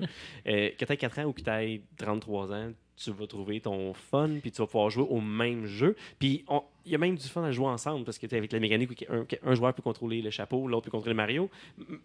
Même si j'ai tu sais, 20, 27 ans, 28 ans de différence avec mon fils, mais on a du fun pareil à jouer ensemble. Puis tous les deux, on trouve quelque chose d'amusant à faire. Fait que, tu sais, il, il reach très, très, très, très large. C'est sûr qu'il peut pas être super difficile. Ben, l'autre critique que j'avais entendue, c'est est-ce qu'il est trop facile? Comment est-ce que. Ben, mais tu sais, tu as parlé de Super Mario 3D Land, celui qui est sur le 3DS. Euh, tu peux pas le jouer. Là. Si, si tu échoues un tableau comme 5 ou 6 fois de suite, euh, à- au début du tableau, il te met une boîte avec un, les Ouais, mais- ailes, les, les Power Wings, puis tu es invincible. Mais, mais ça, c'est une difficulté qui t'offre de contourner. Mais euh, en mais la fait, difficulté existe. oui et non. Je te dirais, je pense que je vais faire un peu du pouce sur ce que Jeff disait, puis ça répond à ton autre question avant. C'est sûr que si tu fais juste les petites quests principales, je suis sûr que le jeu se fait super rapidement. Je l'ai pas testé, là. Peut-être qu'à un moment donné, je le testerai pour le fun. Je sais pas, dans, dans six mois, quand je, ah, je rejouerai à ce jeu-là, puis moi, juste le faire vite, voir ça prend combien de temps. Probablement. Mais si tu fais juste ça, ben, à un moment donné, c'est comme tant pis pour toi. Non, aussi. non, mais tu sais, Fall- Fallout, ça fait en 15 heures si tu veux. Il n'y a pas de trouble. Mais personne dit Fallout, c'est un jeu de 15 heures. Ben, c'est ça. À- à- De l'autre côté, tu sais, oui, euh, je pense que les quests principales sont relativement faciles. Les boss sont pas super tough. Par contre, quand tu te mets à fouiller un peu et à trouver les trucs optionnels, je te jure, j'en ai passé des vies à, à certaines places dans les, les bouts de platforming vraiment pas évident pour une, une lune optionnelle. C'est bon, ça. Fait que c'est comme Ouais, un. OK, mettons, moi, je vais essayer de le compléter le plus possible sans virer fou pour tout trouver toutes les étoiles, toutes les affaires. Ben, il y a des. Y, a des- il y, a des, euh, y en a des lunes qui vont être difficiles à trouver ou difficiles à, à aller chercher parce que le platforming n'est pas évident. Fait que tu as un aspect comme de oui, difficile, oui, très facile sur certains éléments, mais en même temps pas facile sur d'autres. Tu sais, je trouve qu'il y a une une balance intéressante de ce Non, côté-là. si tu explores, tu peux avoir plus de, de- de Ouais. défis. Euh, Mais euh, en même temps, tu sais, quand tu meurs, tu perds 10 cents. Non, mais le, le fait qu'il n'y ait pas de pénalité à Pas mort, c'est pas un indicateur de difficulté. Là. Oh, Non, c'est 10. C'est 10, mais genre, là, généralement, t'en repognes 22 Whatever. le temps que tu retournes où est-ce que t'étais. tu sais. Fait que de ce côté-là, il- c'est différent des autres Mario. Là. Ouais. Non, mais tu sais, en même temps, euh, je, pense pas que la, la pénalité de la mort, c'est pas un indicateur de difficulté. Là. Euh, Super Meat Boy.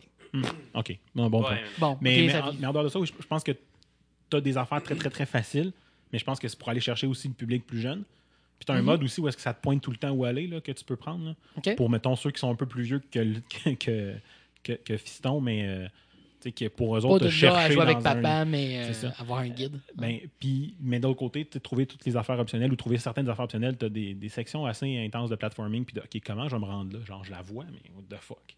Ouais. Mhm. Puis, même si c'est pas très difficile, tu sais, honnêtement, les boss fights sont pas très difficiles. Non, aussi, c'est je, la- je l'ai entendu. Que... La mécanique, tu sautes trois fois la tête, puis Mhm. ça, ça- ça finit là, là. Fait que c'est quand même simple. C'est difficile pour mon. Tu sais, mon gars, il est pas capable. Mhm. Puis quand il arrive là, il me le demande tout le temps d'y donner un coup de main. Sauf que c'est le fun pareil. C'est vrai. Peu, peu importe ce qu'on en dit, on était quand même assis tous les deux sur le divan, puis on jouait un à côté de l'autre, on jouait à Mario. C'est juste comme une joie de jouer à ça, on dirait. Je sais pas, je sais pas s'il y a un côté nostalgique peut-être à ça. Ben, ça en fait partie. C'est le premier jeu que j'ai joué dans ma vie quand même. Tu sais, J'ai j'ai- j'ai Mhm. joué. Nous avons, ça fait 33 ans que je joue à Oh, mais Mario. mais t'as-tu joué à Sunshine, toi? Un petit peu. C'est ça, un petit peu. T'as pas senti le besoin de. Mais parce que j'avais pas, j'ai j'ai pas eu la console. Ok, fine. Non, non, j'ai mais eu, euh, moi, j'avais la console, j'ai Bon. jamais vraiment joué. C'est- pas le seul facteur pour ça donner un jeu. Peut-être l'essayer, mais à un moment donné, s'il répond pas, il répond pas. Mais en tout cas, vraiment pas déçu. Fait que pense qu'on on a dit un peu de. Moi, un, un point à soulever. Moi, je pense que. Non, écoute, vous êtes, vous êtes des extrêmement mauvais vendeurs, mais c'est correct, j'ai déjà acheté le jeu, je vais jouer, là, mais... euh, non, mais, mais je, je pense que c'était c'était intéressant quand, quand même comme approche parce que c'est pas les points qu'on parle principalement dans une review. Fait que je pense que c'est un, Mm-hmm. un bel angle d'avoir une discussion comme ça euh, pour complémenter un petit peu l'information out Ouais. there. Fait que si. euh, Mais il n'y a pas place à parler pendant 10 minutes des mécaniques de Mario. là. On les connaît toutes. Ben, à moins que tu sois un speedrunner, là, parce qu'il y, a- il y a un univers de. de- Non, mais tu sais, c'est intéressant parce que dans ton menu, tu as la liste des mécaniques. En plus, ouais. Tu as un Action Center qui appelle. Puis tu as plein d'NPC qui te le rappellent. Hey, va donc voir le Action Center. que, euh, on n'en parlera pas des mécaniques parce que le jeu t'en parle fréquemment. Quand tu passes d'un tableau à un autre, on Ouais. te parle d'une mécanique. Non, mais c'est correct, je vais aller jouer. OK. Là, là, Good. Alright. On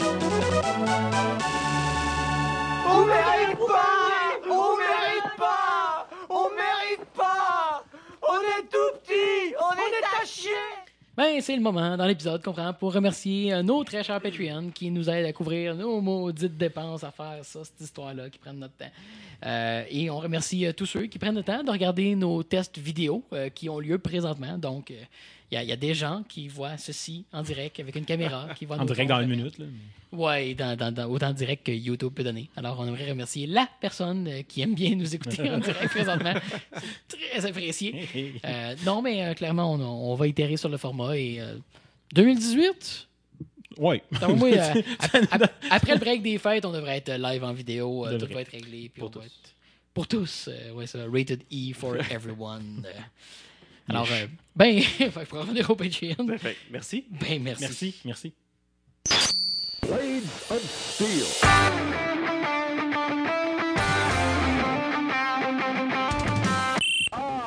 Tu tu sais, je le remplace par l'autre gars qui crie. ça va être long un petit peu. ça. C'est au début en plus, tu sais, que tout ça va être plus long que le thème au complet. Alors non. Alors moi, cette semaine, euh, j'ai euh, le seul jeu que j'ai vraiment joué euh, pendant le, le- le- temps entre, entre deux shows, ça a été euh, The Mummy Remastered. Qui, euh, je vais chercher mes notes, j'y arrive, je vous le promets.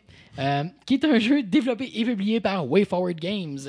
Oui, les mêmes WayForward que, qui nous ont donné plein de maudits beaux petits gems et d'un côté licensed, des jeux de licence qui sont habituellement comme des fucking. Ils sont, sont dans notre euh, Hall of Fame, hein, des, des développeurs de Divan Quest. hein. Mais ça, ça me surprend à quel point WayForward, euh, oui, les, les maniaques de rétro gaming, puis de toute ce- cette vague-là, les connaissent bien, mais ils sont quand même relativement méconnus dans l'ensemble.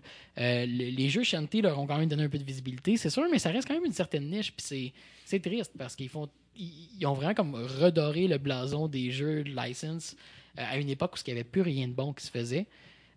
Puis, ben, malgré que la situation ait quand même changé, c'est à ça qu'on assiste aujourd'hui. Parce que, évidemment, ben, de Mommy, ben, c'est un jeu de licence. hein? Euh, mais bref, j'ai fini le- le- le- le- le- l'entête du jeu. Donc, euh, de WayForward qui nous ont donné des petits gemmes licenciés, incluant Aliens Infestation, que je vous ai présenté dans l'épisode 25. Information que j'ai acquis en googlant Divan Quest Alien Infestation. Oh! Hey, c'est bon, ça. C'est quand- J'aurais pas pensé. J'étais comme fuck, c'est quand qu'on a parlé de ça? C'est vrai, tu, tu faisais ça l'autre jour, t'as tout remonté les épisodes? Mais pas toutes, là, j'ai commencé. Dans ma tête, ça faisait moins longtemps, mais bon, hein, euh, épisode 25. Donc, euh, et c'est disponible sur PC, PS4, Xbox One, Switch depuis le 24 octobre dernier. Euh, bon, bah, comme j'ai euh, comme j'ai déjà mentionné, ben, c'est The Mummy The Mastered, qui est un jeu qui est ben, beaucoup meilleur que le matériel source sur lequel il est basé, à ce qu'on me dit. Euh, dans ce cas-ci, c'est le film The Mummy, qui est sorti récemment en 2017. Euh, Puis, saviez-vous d'ailleurs, C'est un film basé sur un film qui est une- un jeu basé sur un film qui est un reboot d'une série, reboot d'une autre. Mais c'est ça, j'allais dire, c'est que euh, la plupart des gens pourraient penser que c'est un reboot de The Mummy avec Brendan Fraser, ce qui est pas du tout, du tout, du tout le cas. Euh, c'est un reboot de The Mummy de 1932. Euh, c'est là-dessus que, dans le fond, bref, le, le but de Universal, euh, dans ce cas-ci, c'était de créer une nouvelle franchise de films de monstres. Fait que c'est comme le premier film de leur Dark Universe, je crois qu'ils veulent l'appeler. là. Je, je me trompe peut-être, là, mais vous comprenez l'idée que c'est.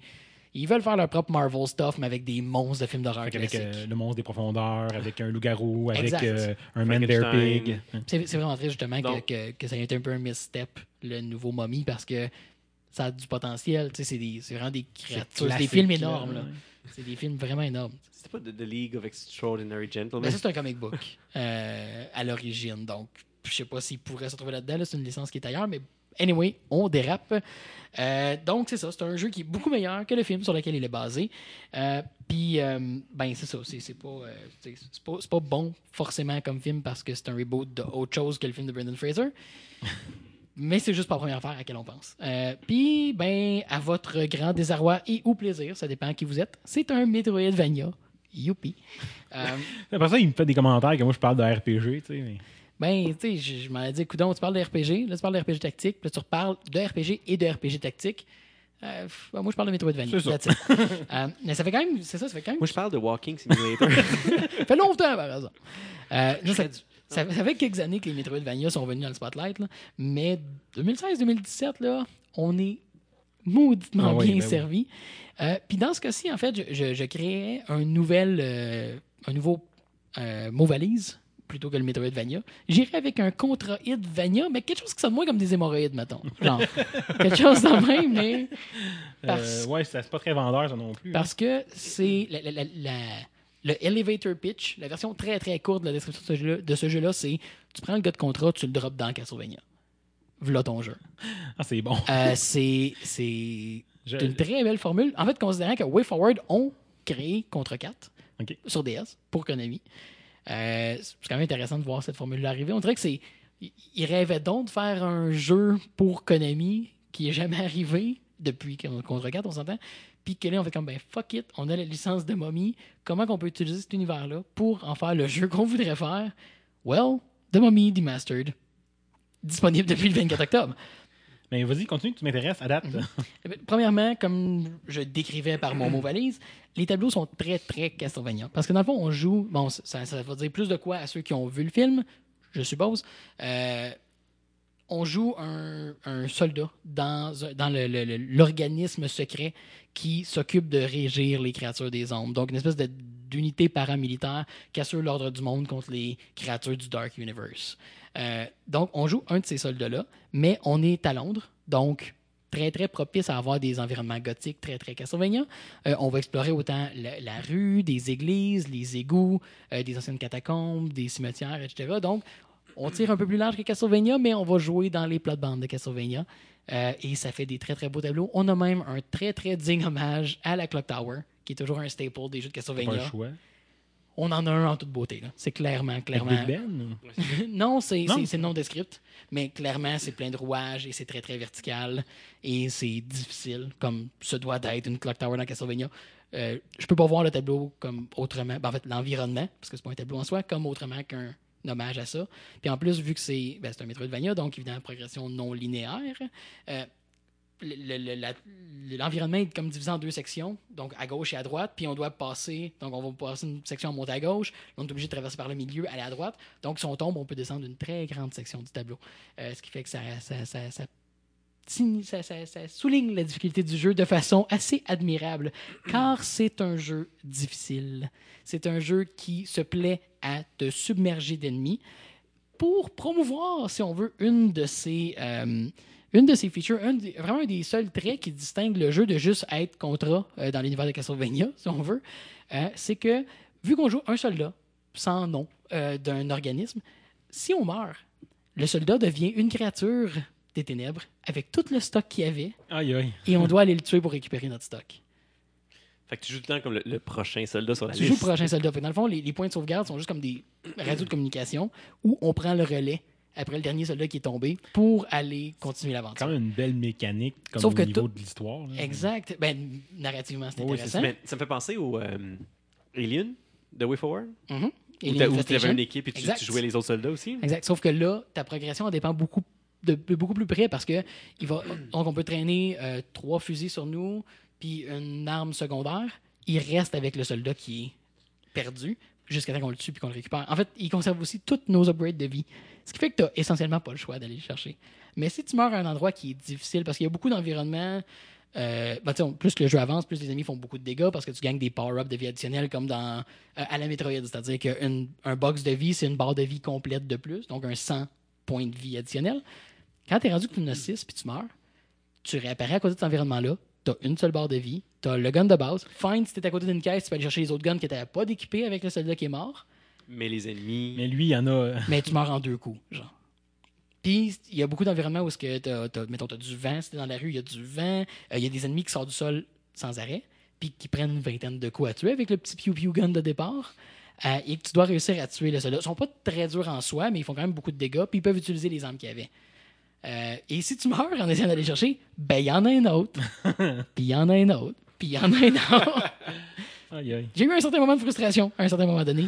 Mais, mais c'était comme, c'était partagé. C'était comme, ah, tabarnak, c'est dur. OK, c'est hot. C'est- attends, c'est- mais c'était euh, 50-50. C'était vraiment parfaitement les deux. Donc, j'irais pas jusqu'à dire là, de tomber dans le cliché que c'est Dark Soulsien, mais un, un niveau de difficulté très prononcé qui. C'est ton niveau copède. c'est ça. Plus dur que Coped par moment, je dirais. Euh, parce que Coped ne te punit pas de mourir. Là, c'est exactement le contraire. Mais, Mais- d'une façon cool. c'est ça, je, je trouve que c'est une punition intéressante. Absolument, ben oui. That's what she said. Ce que tu fais le soir, ça ne regarde pas Non, c'est ça. Fait que, bref, les, les niveaux sont eux-mêmes difficiles. Euh, les ennemis punissent beaucoup. Euh, Il y en a beaucoup partout parce qu'on est essentiellement les gars de contrat. Fait qu'on peut tirer dans toutes les directions. On a des armes qui font beaucoup de dommages. On a beaucoup de liberté de mouvement. Les power-ups qu'on obtient, évidemment, c'est un Metroidvania, je vous ferai pas de surprise. On peut sauter plus haut. On peut éventuellement s'accrocher au plafond pour naviguer très, très contrat. Euh, donc, on améliore notre mobilité. Puis il y a beaucoup de power-ups. En fait, il y a quatre power-ups qui sont complètement additionnels au jeu et qui changent beaucoup la façon dont vous allez approcher le jeu. Donc, euh, vous êtes puissant, mais les ennemis vous le rendent bien. Si j'ai un point négatif à donner sur ce côté-là, c'est que les ennemis sont. Ben, les boss sont un peu longs. Euh, parce que justement, pour être un véritable challenge par rapport à votre barre de vie, ils rendent longs. Euh, ce qui fait que tu as, intérêt à prendre le pattern puis à y coller pour réussir à battre le boss. C'est comme un, c'est un challenge d'endurance. Ça devient un petit peu une- un combat d'attrition euh, quand les ennemis ont des grandes barres de vie comme ça. Ce qui fait que souvent, la première fois, tu vas l'échouer. Mais la deuxième fois, tu vas il est au complet, puis tu vas y aller. Point intéressant d'ailleurs, parenthèse, il n'y a pas d'endroit, il y a pas de save point qui vont guérir ta vie au complet. Jamais il n'y a rien qui te guérit au complet. faut que tu grindes un petit peu pour te healer au complet. Ce sera jamais plus qu'une 5-10 minutes, là. Mais ça fait partie justement du feeling que tu es toujours en train de mourir dans le game. Puis qu'au pire, ben, tu vas jouer le prochain, puis il va chercher ton stock. Mais, mais quand même, dans un jeu comme ça, d'action 5-10 minutes, c'est non négligeable. Euh, mais c'est pas, c'est pas tellement un hassle. Tu trouves une bonne place. Puis... Mais ce qui est le fun, c'est que même si tu veux ramasser de la vie, la façon de le faire, c'est en tuant des ennemis qui vont te donner des pick-up de vie. Mais il n'y a aucun ennemi qui n'est pas une menace à quelque part, qui, qui te donnera. T'as pas d'ennemi qui va avoir un kill 100% gratuit. Euh, ils sont quand même très actifs, puis ils peuvent te faire mal, puis plus t'avances, plus qu'ils font du dégâts. Donc, euh, tout ça est à considérer. Fait que le, le- game a vraiment un feeling de euh, je vais éventuellement mourir, donc je dois prendre les moyens pour contourner ça autant que possible. Puis au, ben, pire, oui, tu vas devoir tuer ton précédent, mais même quand tu vas tuer ton incarnation précédente, tu seras pas plein de vie en venant. Donc, tout ça y contribue. Fait que c'est super intéressant. Euh, c'est vraiment une belle mécanique pour te sentir opprimé par l'environnement puis par les, par toutes les créatures qui sont là, finalement. Je sais pas si on va en parler, mais tu bon, le film La Momie. on s'entend Non, que on le-. Non, non, mais le, ben, le- le bad guy, c'est la momie. Là. Fait que c'est quoi les ennemis que tu bats? Ben, le, le- le bad guy dans le niveau de la momie, en fait, c'est une momie. Une momie, ouais. Ouais. OK. euh, ben, c'est, toutes des créatures. euh, il y a autant comme des, des, des insectes là, qui sont juste comme dans l'environnement très très classique de scarabées, euh, coccinelles, euh, ben, sauterelles, euh, des trucs comme ça, qui sont très associés à cette mythologie-là. Il y a des genres de Très, zombies. très commun à Londres. Mais non, mais plus classique au pharaon. Euh, puis beaucoup justement de genre zombies, momies moins importantes. Puis il y a des gros boss qui sont genre gros insectes ou grosses créatures genre euh, mythologie égyptienne, etc. Donc on reste dans ce bagage-là beaucoup. Euh, bémol, je dirais qu'il y a peut-être une vingtaine tops d'ennemis différents. Euh, ce qui fait qu'il y aurait pu avoir un peu plus de variété parce que si on pense au genre qui l'inspire, c'est quand même en général très varié c'est pas, pas tant négatif en soi parce que bon, le jeu est très difficile, fait que la variété n'a pas, pas tant d'impact sur l'expérience que tu vas avoir, mais ça aurait été intéress- intéressant de voir plus de choses. Cela dit, euh, évidemment, je ne peux pas passer à côté d'un jeu de Way Forward sans me demander s'il y a une musique solide. Ben, la réponse, c'est oui, fait que je vous en donne à tout de suite.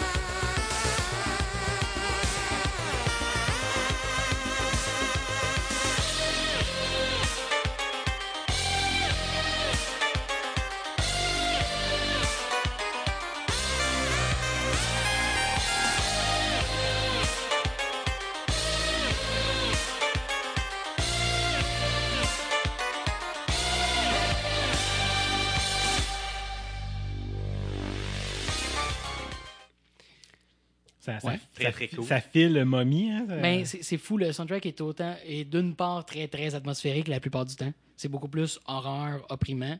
Puis quand on arrive dans les séquences d'action, là, on mixe du chip music avec du de la grosse bass plus moderne. Ouais, mais c'est ça, il y a comme un, un mélange de. on reconnaît l'origine, l'influence 8 bits, Mhm. mais ça a c'est comme un, Mais on un- un poli un Ouais. fini moderne avec euh, des, Ouais, des- effets. qui- Un qui mix ça. très moderne pour le, le OP. Fait quoi, il y, a- il y a vraiment comme un, souci d'allier justement atmosphérique, synth, puis euh, plus de Mhm. chip music. Non, c'est vraiment un beau soundtrack, euh, comme le font souvent Way Forward, euh, honnêtement. Fait que c'est, c'est que, que du bonbon, en plus d'un jeu déjà très intéressant.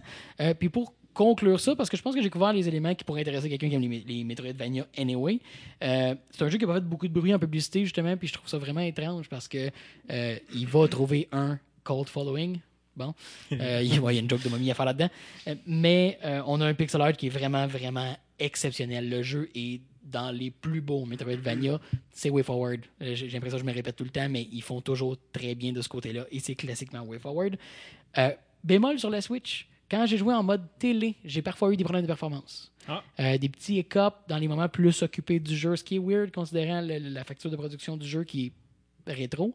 Euh, mais en mode tablette, aucun problème et j'ai pas entendu rien sur les autres plateformes. Donc, espérons un patch pour la version télé, euh, mais à considérer. Vous n'êtes pas tout seul si vous avez des slowdowns sur la version Switch. Euh, c'est rapporté, c'est connu. espérons que ce soit patché. Donc, évidemment, ben, je vais donner un beau 4 pattes de divan qui est beaucoup plus convaincant en pixel qu'en film.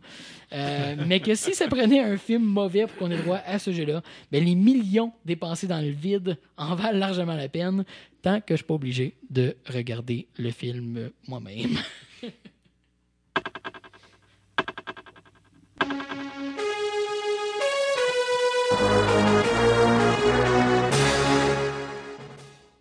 Alors aujourd'hui, dans l'univers de Divan Quest, euh, on est le 6 novembre. Je commence en 1717. Euh, Jean-Sébastien Bach va entrer en prison pour avoir accepté une job pour un noble, alors qu'il avait refusé plutôt une autre job offerte par le roi. Euh, la recherche d'emploi serait mauditement différente. si Ça Breaking the law, encore breaking comme the ça. law. Fait que ça a l'air que tu peux pas dire non au roi puis accepter une autre job après. Bad boys, bad boys. Ah oui, ça, c'est une tune de. C'est la version au clavecin, Il y a un contrepoint là-dedans. non, ouais. C'est- Magistral. J'avance en 1860. Baroque Boys, Baroque Boys. C'est la perruque. Baroque Boys. What you gonna do?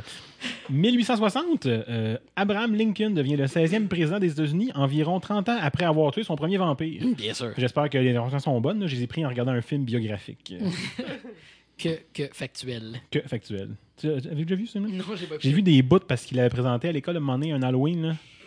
J'ai j'ai beaucoup ri intérieurement pour pas faire de la peine aux élèves là, qui aimaient ça. Parce que ça a l'air que quand t'es ado, t'aimes ça, des films de même. là. Ah, ok. C'est. C'est euh, c'est- c'est- c'est cringy. euh. Ouais. Ok. Et C'est le bout où est-ce qu'il fait fondre genre des ustensiles pour euh, tuer des, euh, des vampires. Là, tu sais, c'est- Comme Blade. Fais pas ça dans Blade. N'importe quoi. Je suis dû pour écouter Blade. 1984, euh, réélection de Ronald Reagan à la présidence des États-Unis. L'histoire dit pas s'il a lui aussi le combattu des vampires sur un train en marche. là. Des- La seule façon de combattre des vampires. là. Ben oui. Mm. 2012, réélection de Barack Obama à la présidence de l'États-Unis. L'histoire ne dit pas non. Euh, je confirme que oui. Euh, il en parle dans sa biographie. Ok. C'est- Dans Cool. ses mémoires. Euh, 2015, rejet du projet d'oléoduc Keystone XL par Barack Obama. Yeah! Euh, ah, malheureusement, le projet est relancé euh, avec l'approbation de son successeur en janvier 2017. Foin, foin, foin, foin. C'est ça. Happy birthday to you. Toi, toi aussi, comme The Mommy Demastered, tu as des problèmes de performance? Oui, c'est ça. Mais j'ai une petite pilule pour ça maintenant, puis ça va mieux. Oui, rapidement. Oui, ben donc, euh, oui, après quelques, quelques peu de nouvelles, euh, j'avais que quelques peu de naissances. Je commençais en 15. Naissance d'Agrippine la Jeune, impératrice romaine et mère de Néron.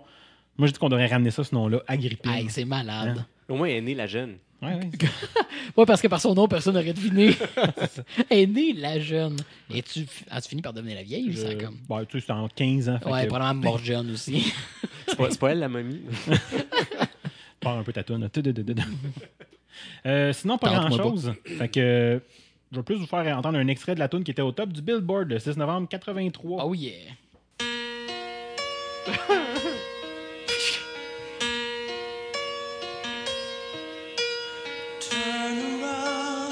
Every now and then I get a little bit lonely and you're never coming around. Il y avait tellement pas grand-chose à dire. Je termine quand même avec un dicton. Oh yeah! À la Saint-Léonard, toute la vermine part. Et à Saint-Lin, toute la vermine revient. Mais non, mais non, mais non. C'est- C'est là que ça en va. Ça rime. Réflexion. Réflexion. Réflexion.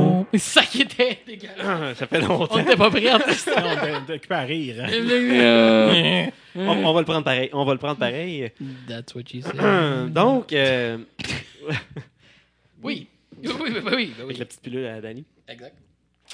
Fait que euh, c'est pas un grand Microaggression. Fait que C'est pas un grand secret que, que je suis un, un grand fan de, de science-fiction. Euh, mais ça a toujours été important pour moi de distinguer science-fiction et fantasy dans l'espace. Euh, Ça s'applique aux deux, en fait. C'est intéressant. Fait que, tu sais, quand, quand je vais parler de, de, de sci-fi ici, euh, je parle pas de Star Wars, parce que selon moi, Star Wars, c'est plutôt du, de la fantasy dans l'espace, fantasy. space fantasy. Mhm. Euh, je vais plutôt parler de science-fiction dans le style du cycle de fondation, par exemple. Donc, euh, plus euh, hardcore. Les robots. puis- Euh, pour moi, un aspect qui est important, la science-fiction, c'est le, pouvoir de faire rêver, un petit peu le pouvoir d'amener l'imagination ailleurs. Donc, c'est la capacité que les auteurs vont avoir d'utiliser le médium pour présenter des aspects de notre vie ou de notre technologie qu'on utilise à tous les jours, puis les transposer dans le futur, un petit peu en se demandant What if? Qu'est-ce que ça serait si ce serait différent? Donc, euh, il y a des auteurs de science-fiction qui ont imaginé lo- longtemps avant qu'on en parle aujourd'hui d'un la vie sur Mars, par exemple, ou les ascenseurs qui relient la Terre à la Station spatiale internationale, ou l'exploitation minière des astéroïdes, par exemple. Il y a d'autres auteurs qui vont plutôt euh, aller réimaginer les grands enjeux politiques, culturels ou religieux, par exemple. Ah oui, comme dans le cinquième élément. oui, exactement. Fantaisie dans l'espace. Euh, Puis il y a quelques semaines, mais j'ai été rappelé euh, de cet aspect-là de la science-fiction de façon assez surprenante avec la sortie d'un trailer pour le, un des prochains films à venir, pas le prochain, mais le qui est, euh, j'ai oublié la date, mais début 2018, Mhm. euh, prochain film de Marvel, donc qui est Black Panther. Euh, donc Black Panther-. Non. Attends, donne-lui une chance. Attends un peu, attends un Donc, euh. Fait que Black Panther, c'est un, héros de Marvel, pour ceux qui ne connaissent pas, qui a fait son apparition pour la première fois en 1966 dans le numéro 52 des Fantastic Four. Donc, euh, la date est importante, 1966. C'est aussi euh, un des premiers super-héros noirs dans la culture populaire américaine, d'ailleurs. Euh, dans le fond, sous la, la- la tenue moulante de Black Panther, on retrouve T'Challa, donc qui est le, le monarque, protecteur, chef religieux d'une nation fictive dans l'univers de Marvel qui s'appelle Wakanda. Et dans l'univers de, Ma- de Marvel, Wakanda, c'est la nation la plus avancée technologiquement au monde, euh, grâce à des prouesses technologiques et scientifiques. Et c'est un pays qui se trouve en Afrique. Donc, c'est vraiment une, une- une nation africaine extrêmement avancée euh, qui a dépassé le, le reste du monde. Euh, c'est aussi l'endroit dans l'univers où on retrouve le fameux métal qui s'appelle le vibranium, qui est utilisé pour la, Faire la- des vibrateurs. les vibrateurs. Exactement. Super important. Ça, ça c'est. Les connais, c'est pour ça qu'ils sont les plus Mais- avancés mais parce c'est qu'ils ont tellement d'argent à Ce est arrivé dans les années 70, par exemple. Ouais, plus tard.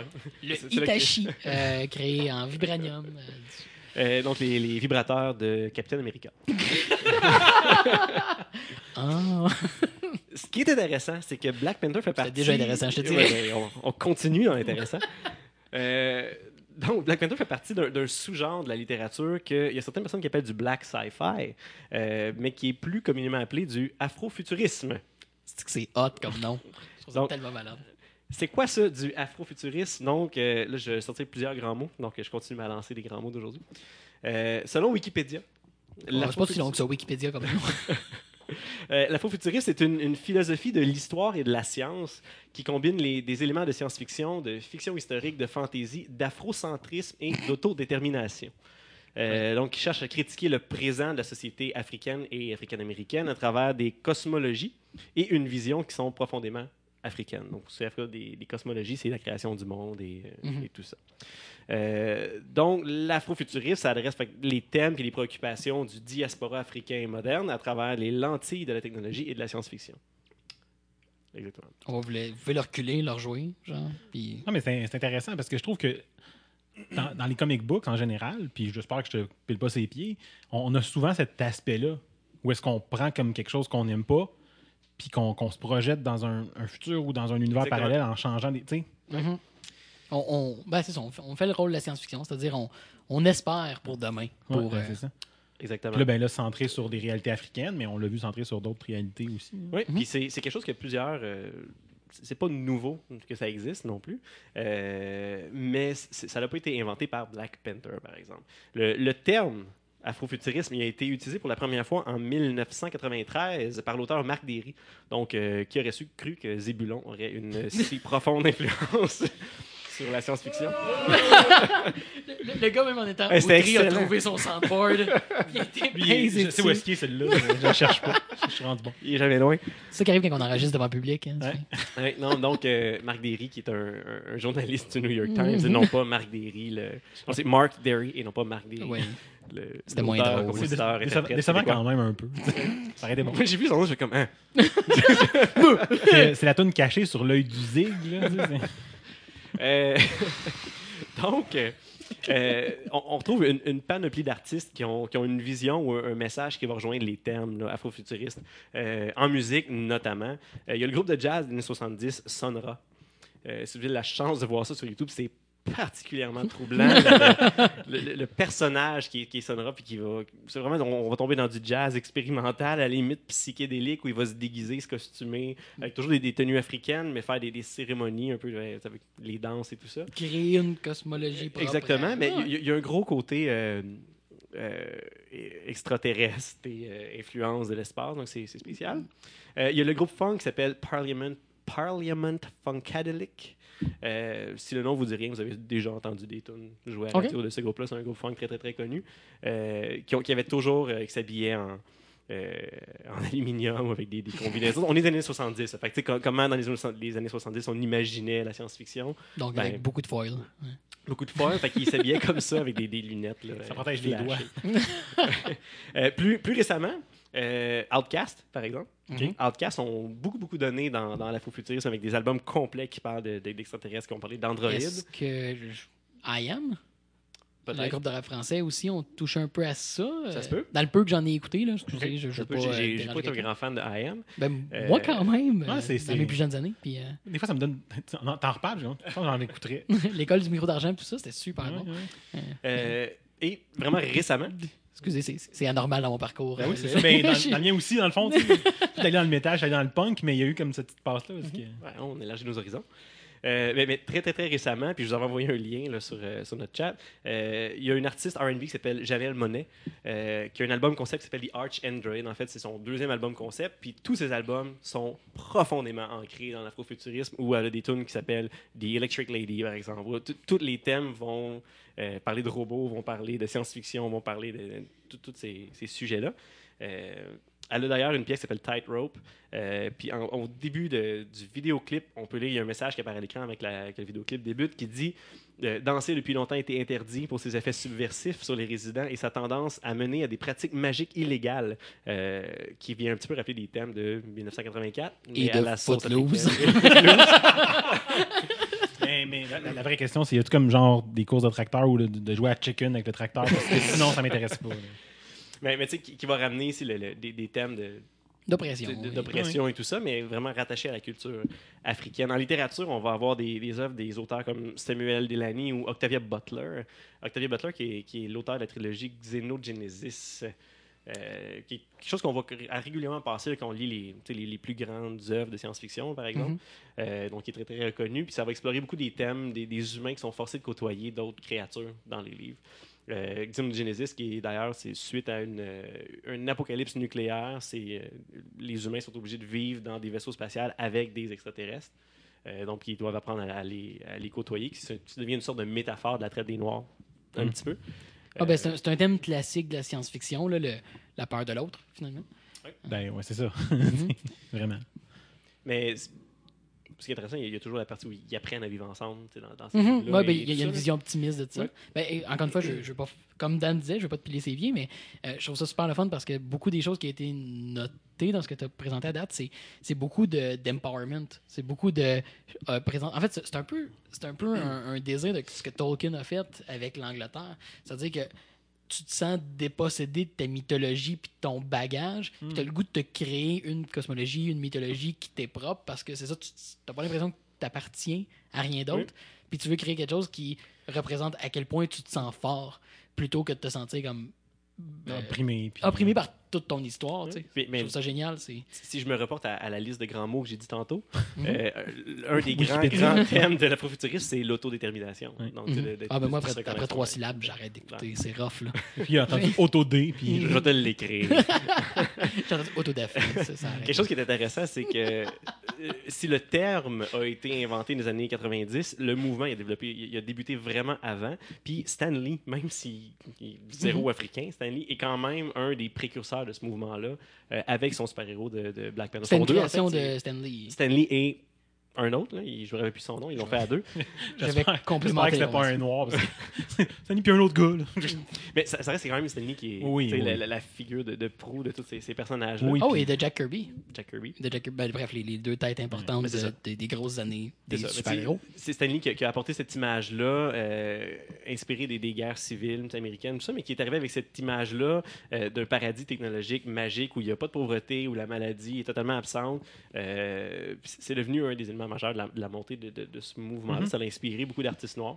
Ça l'a propulsé, ça, ça a été propulsé par la machine de la pop culture de Ben, Marvel. Il y, a- il y a de quoi d'intéressant. En fait, je, je peux imaginer euh, thématiquement de dire si on est pour créer une utopie moderne, de le mettre dans le berceau de la civilisation. Euh, ça Oui, semble oui. être comme un, un retour des choses. Euh, Oui, puis tu sais, je trouve que, justement, tu sais, quand tu es une personne qui a. tu viens à une époque où est-ce que c'était encore moins facile que maintenant là, pour, pour ces cultures-là.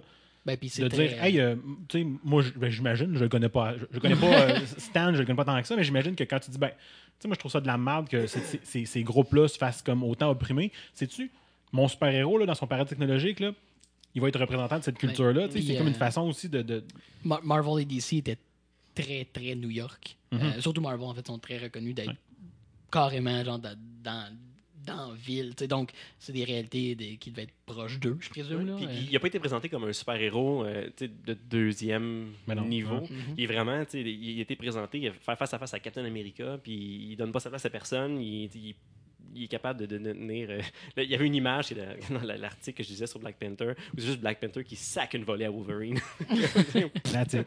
Donc, tu sais, il, il- il y a beaucoup de, justement, empowerment, justement. il y a tous ces moyens, mais ça respecte énormément la, culture. C'est très intéressant. Malheureusement, euh, l'afrofuturisme, c'est rarement reconnu dans la culture populaire générale. C'est une sous-culture, mais d'une façon générale, c'est un, peu, euh, un peu absent. Il y a toujours le, stéré- le stéréotype de, l'Afrique pauvre qui est ravagée par la guerre, puis qui va, dans tous les films qu'on va regarder, c'est presque toujours ça euh, qu'on qu'on- qu'on se fait présenter. Euh, les rôles des personnages noirs sont presque absents des films de super-héros, euh, où ils deviennent des sidekicks. On va penser à le, sidekick de Captain America dans, dans, les Avengers. ouais. Falcon, on peut penser à Heimdall, dans le fond, le rôle d'Idris Elba.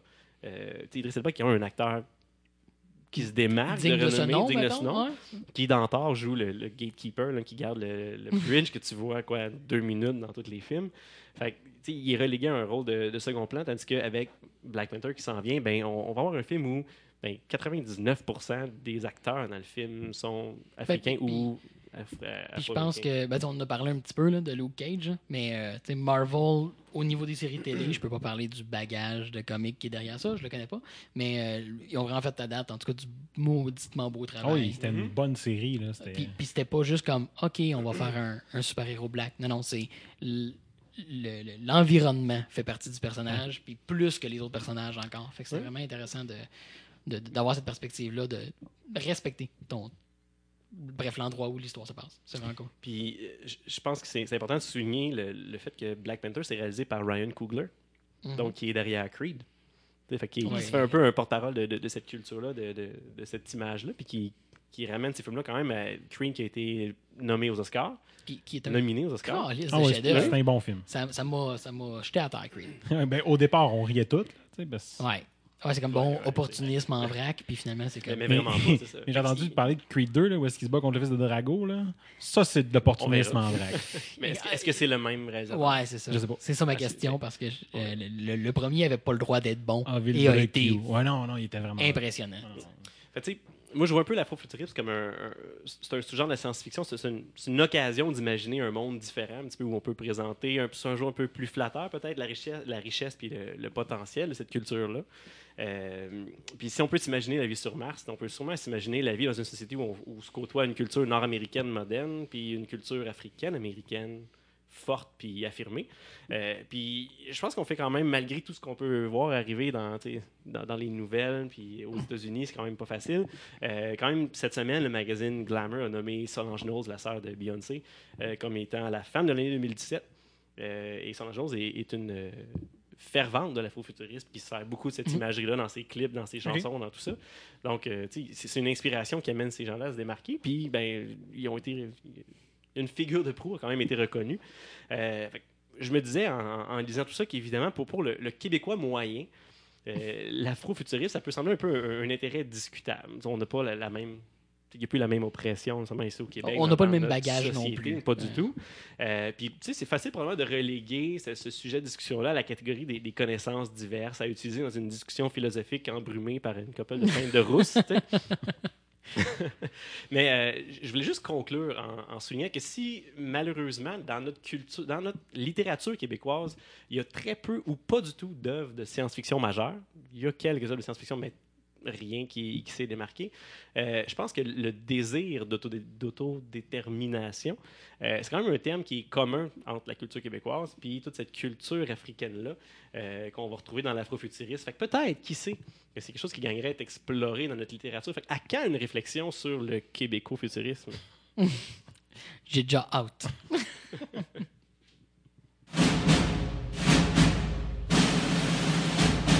Then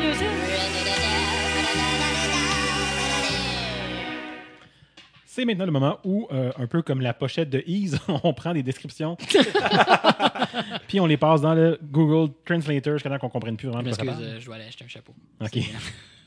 Il y a, attention, il y a un- singe volant sur votre tête. Non, j'en ai mélangé deux. Il y a là. un- ouais, c'est ça, exact. So close. So close. Euh, cette semaine, les gars, vous m'aimerez peut-être pas parce que la dernière fois, vous avez été trop bon. Fait que là, j'ai pris des affaires beaucoup plus obscures, qui- mais qui me faisaient beaucoup trop rire. On reviendra à la normale la semaine prochaine. J'avais pas le goût, genre, de dire Ah, il y a Thor qui sort. Non, je l'ai déjà dit ça. Il y en a 28. Il y en a comme d'autres films comme trop connus. Bref, du 6 au 19 novembre, je vais commencer avec le 7 novembre sur la Switch. Puis là, je sais pas ce qui s'est passé. en fait, c'est une, une thématique de cette semaine. Là. Je, moment donné, j'ai comme, qu'est-ce qui s'est passé? Hein, c'est pas grave. Donc, euh, rencontre des problèmes Farm Farm. Ch- Cherchez une base de données ouverte et ouverte aux États-Unis qui est pleine de fermes en hectares. La conversion de 250 entreprises agricoles et équipements de plus de 75 constructeurs. Combinez la variété, cultivez le bétail, travaillez pour les nations et vendez vos produits pour l'agriculture et l'investissement. Vous avez envoyé une charge et une voiture ou des trains chargés et transportés vers la zone. Farm Simulator Switch Edition. Tu m'enlèves les mots de la bouche. Je vais quand même aller avec mon extrait parce que parce qu'il me tente.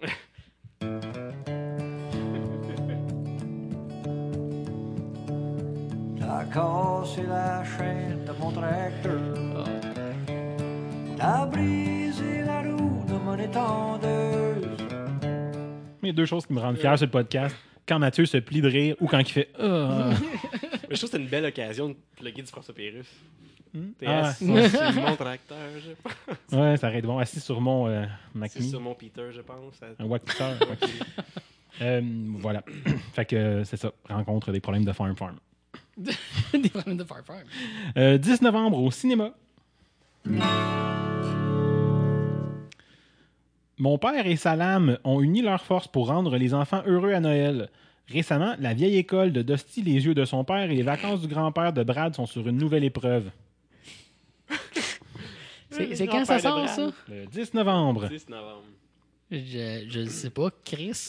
Ça parle de Noël. C'est un bon début. Un film de Noël. Ouais. Il en faut encore de ça? je sais pas. Je- Le sapin a des boules. euh, de Non, 37. malheureusement. 37. J'ai un, un- un- un indice Qui vous aidera pas. qui vous aidera pas pantoute. We're not talking about this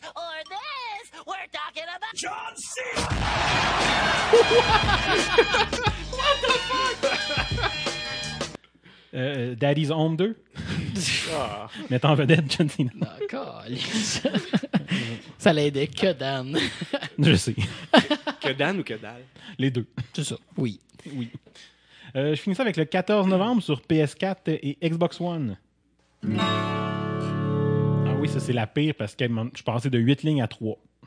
Nice. Le joueur contrôle le héros après qu'il soit sorti de l'aéroport. De l'aéroport. La ville construite en ville doit être permanente, mais les possessions matérielles doivent être trouvées pour avoir des problèmes. C'est vrai que ça fait des problèmes, les positions matérielles. J'ai un indice qui va peut-être vous aider.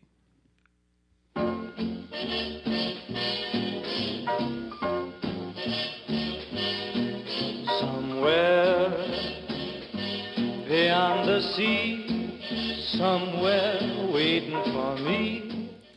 Je vais dire, y a-tu pas un remake de Elle est Noire qui s'en vient? Ben oui, effectivement. Oui, mais c'est pas ça malheureusement. Euh, ils, ils font une collection de Bioshock. Hey, je vais te- Avec C'est l'édition 10e anniversaire de Bioshock. Ah, J'ai nice. décidé de le mettre là pour qu'on se sente tous un peu plus vieux, que ça fasse 10 ans que Bioshock 1 est sorti. Ouch.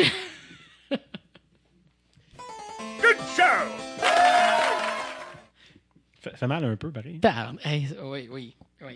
Tu sais, des affaires que tu te dis, c'est arrivé là, vraiment pas longtemps. Tu sais, comme, comment on a Bioshock, c'était en Xbox 360, Un peu, le 10 PS3. ans, en 2007. C'était hier, ça? Ah! Je, je voyais un, un statut. euh, je On sais ici. il y avait un, Mes, com- mes- mes un rhumatismes. comique de. Voyons, on cherche, c'était qui Bref, euh, c'est un comique en, en- en stick figures, là, puis qui ont souvent Mhm. des affaires bien. XKCD.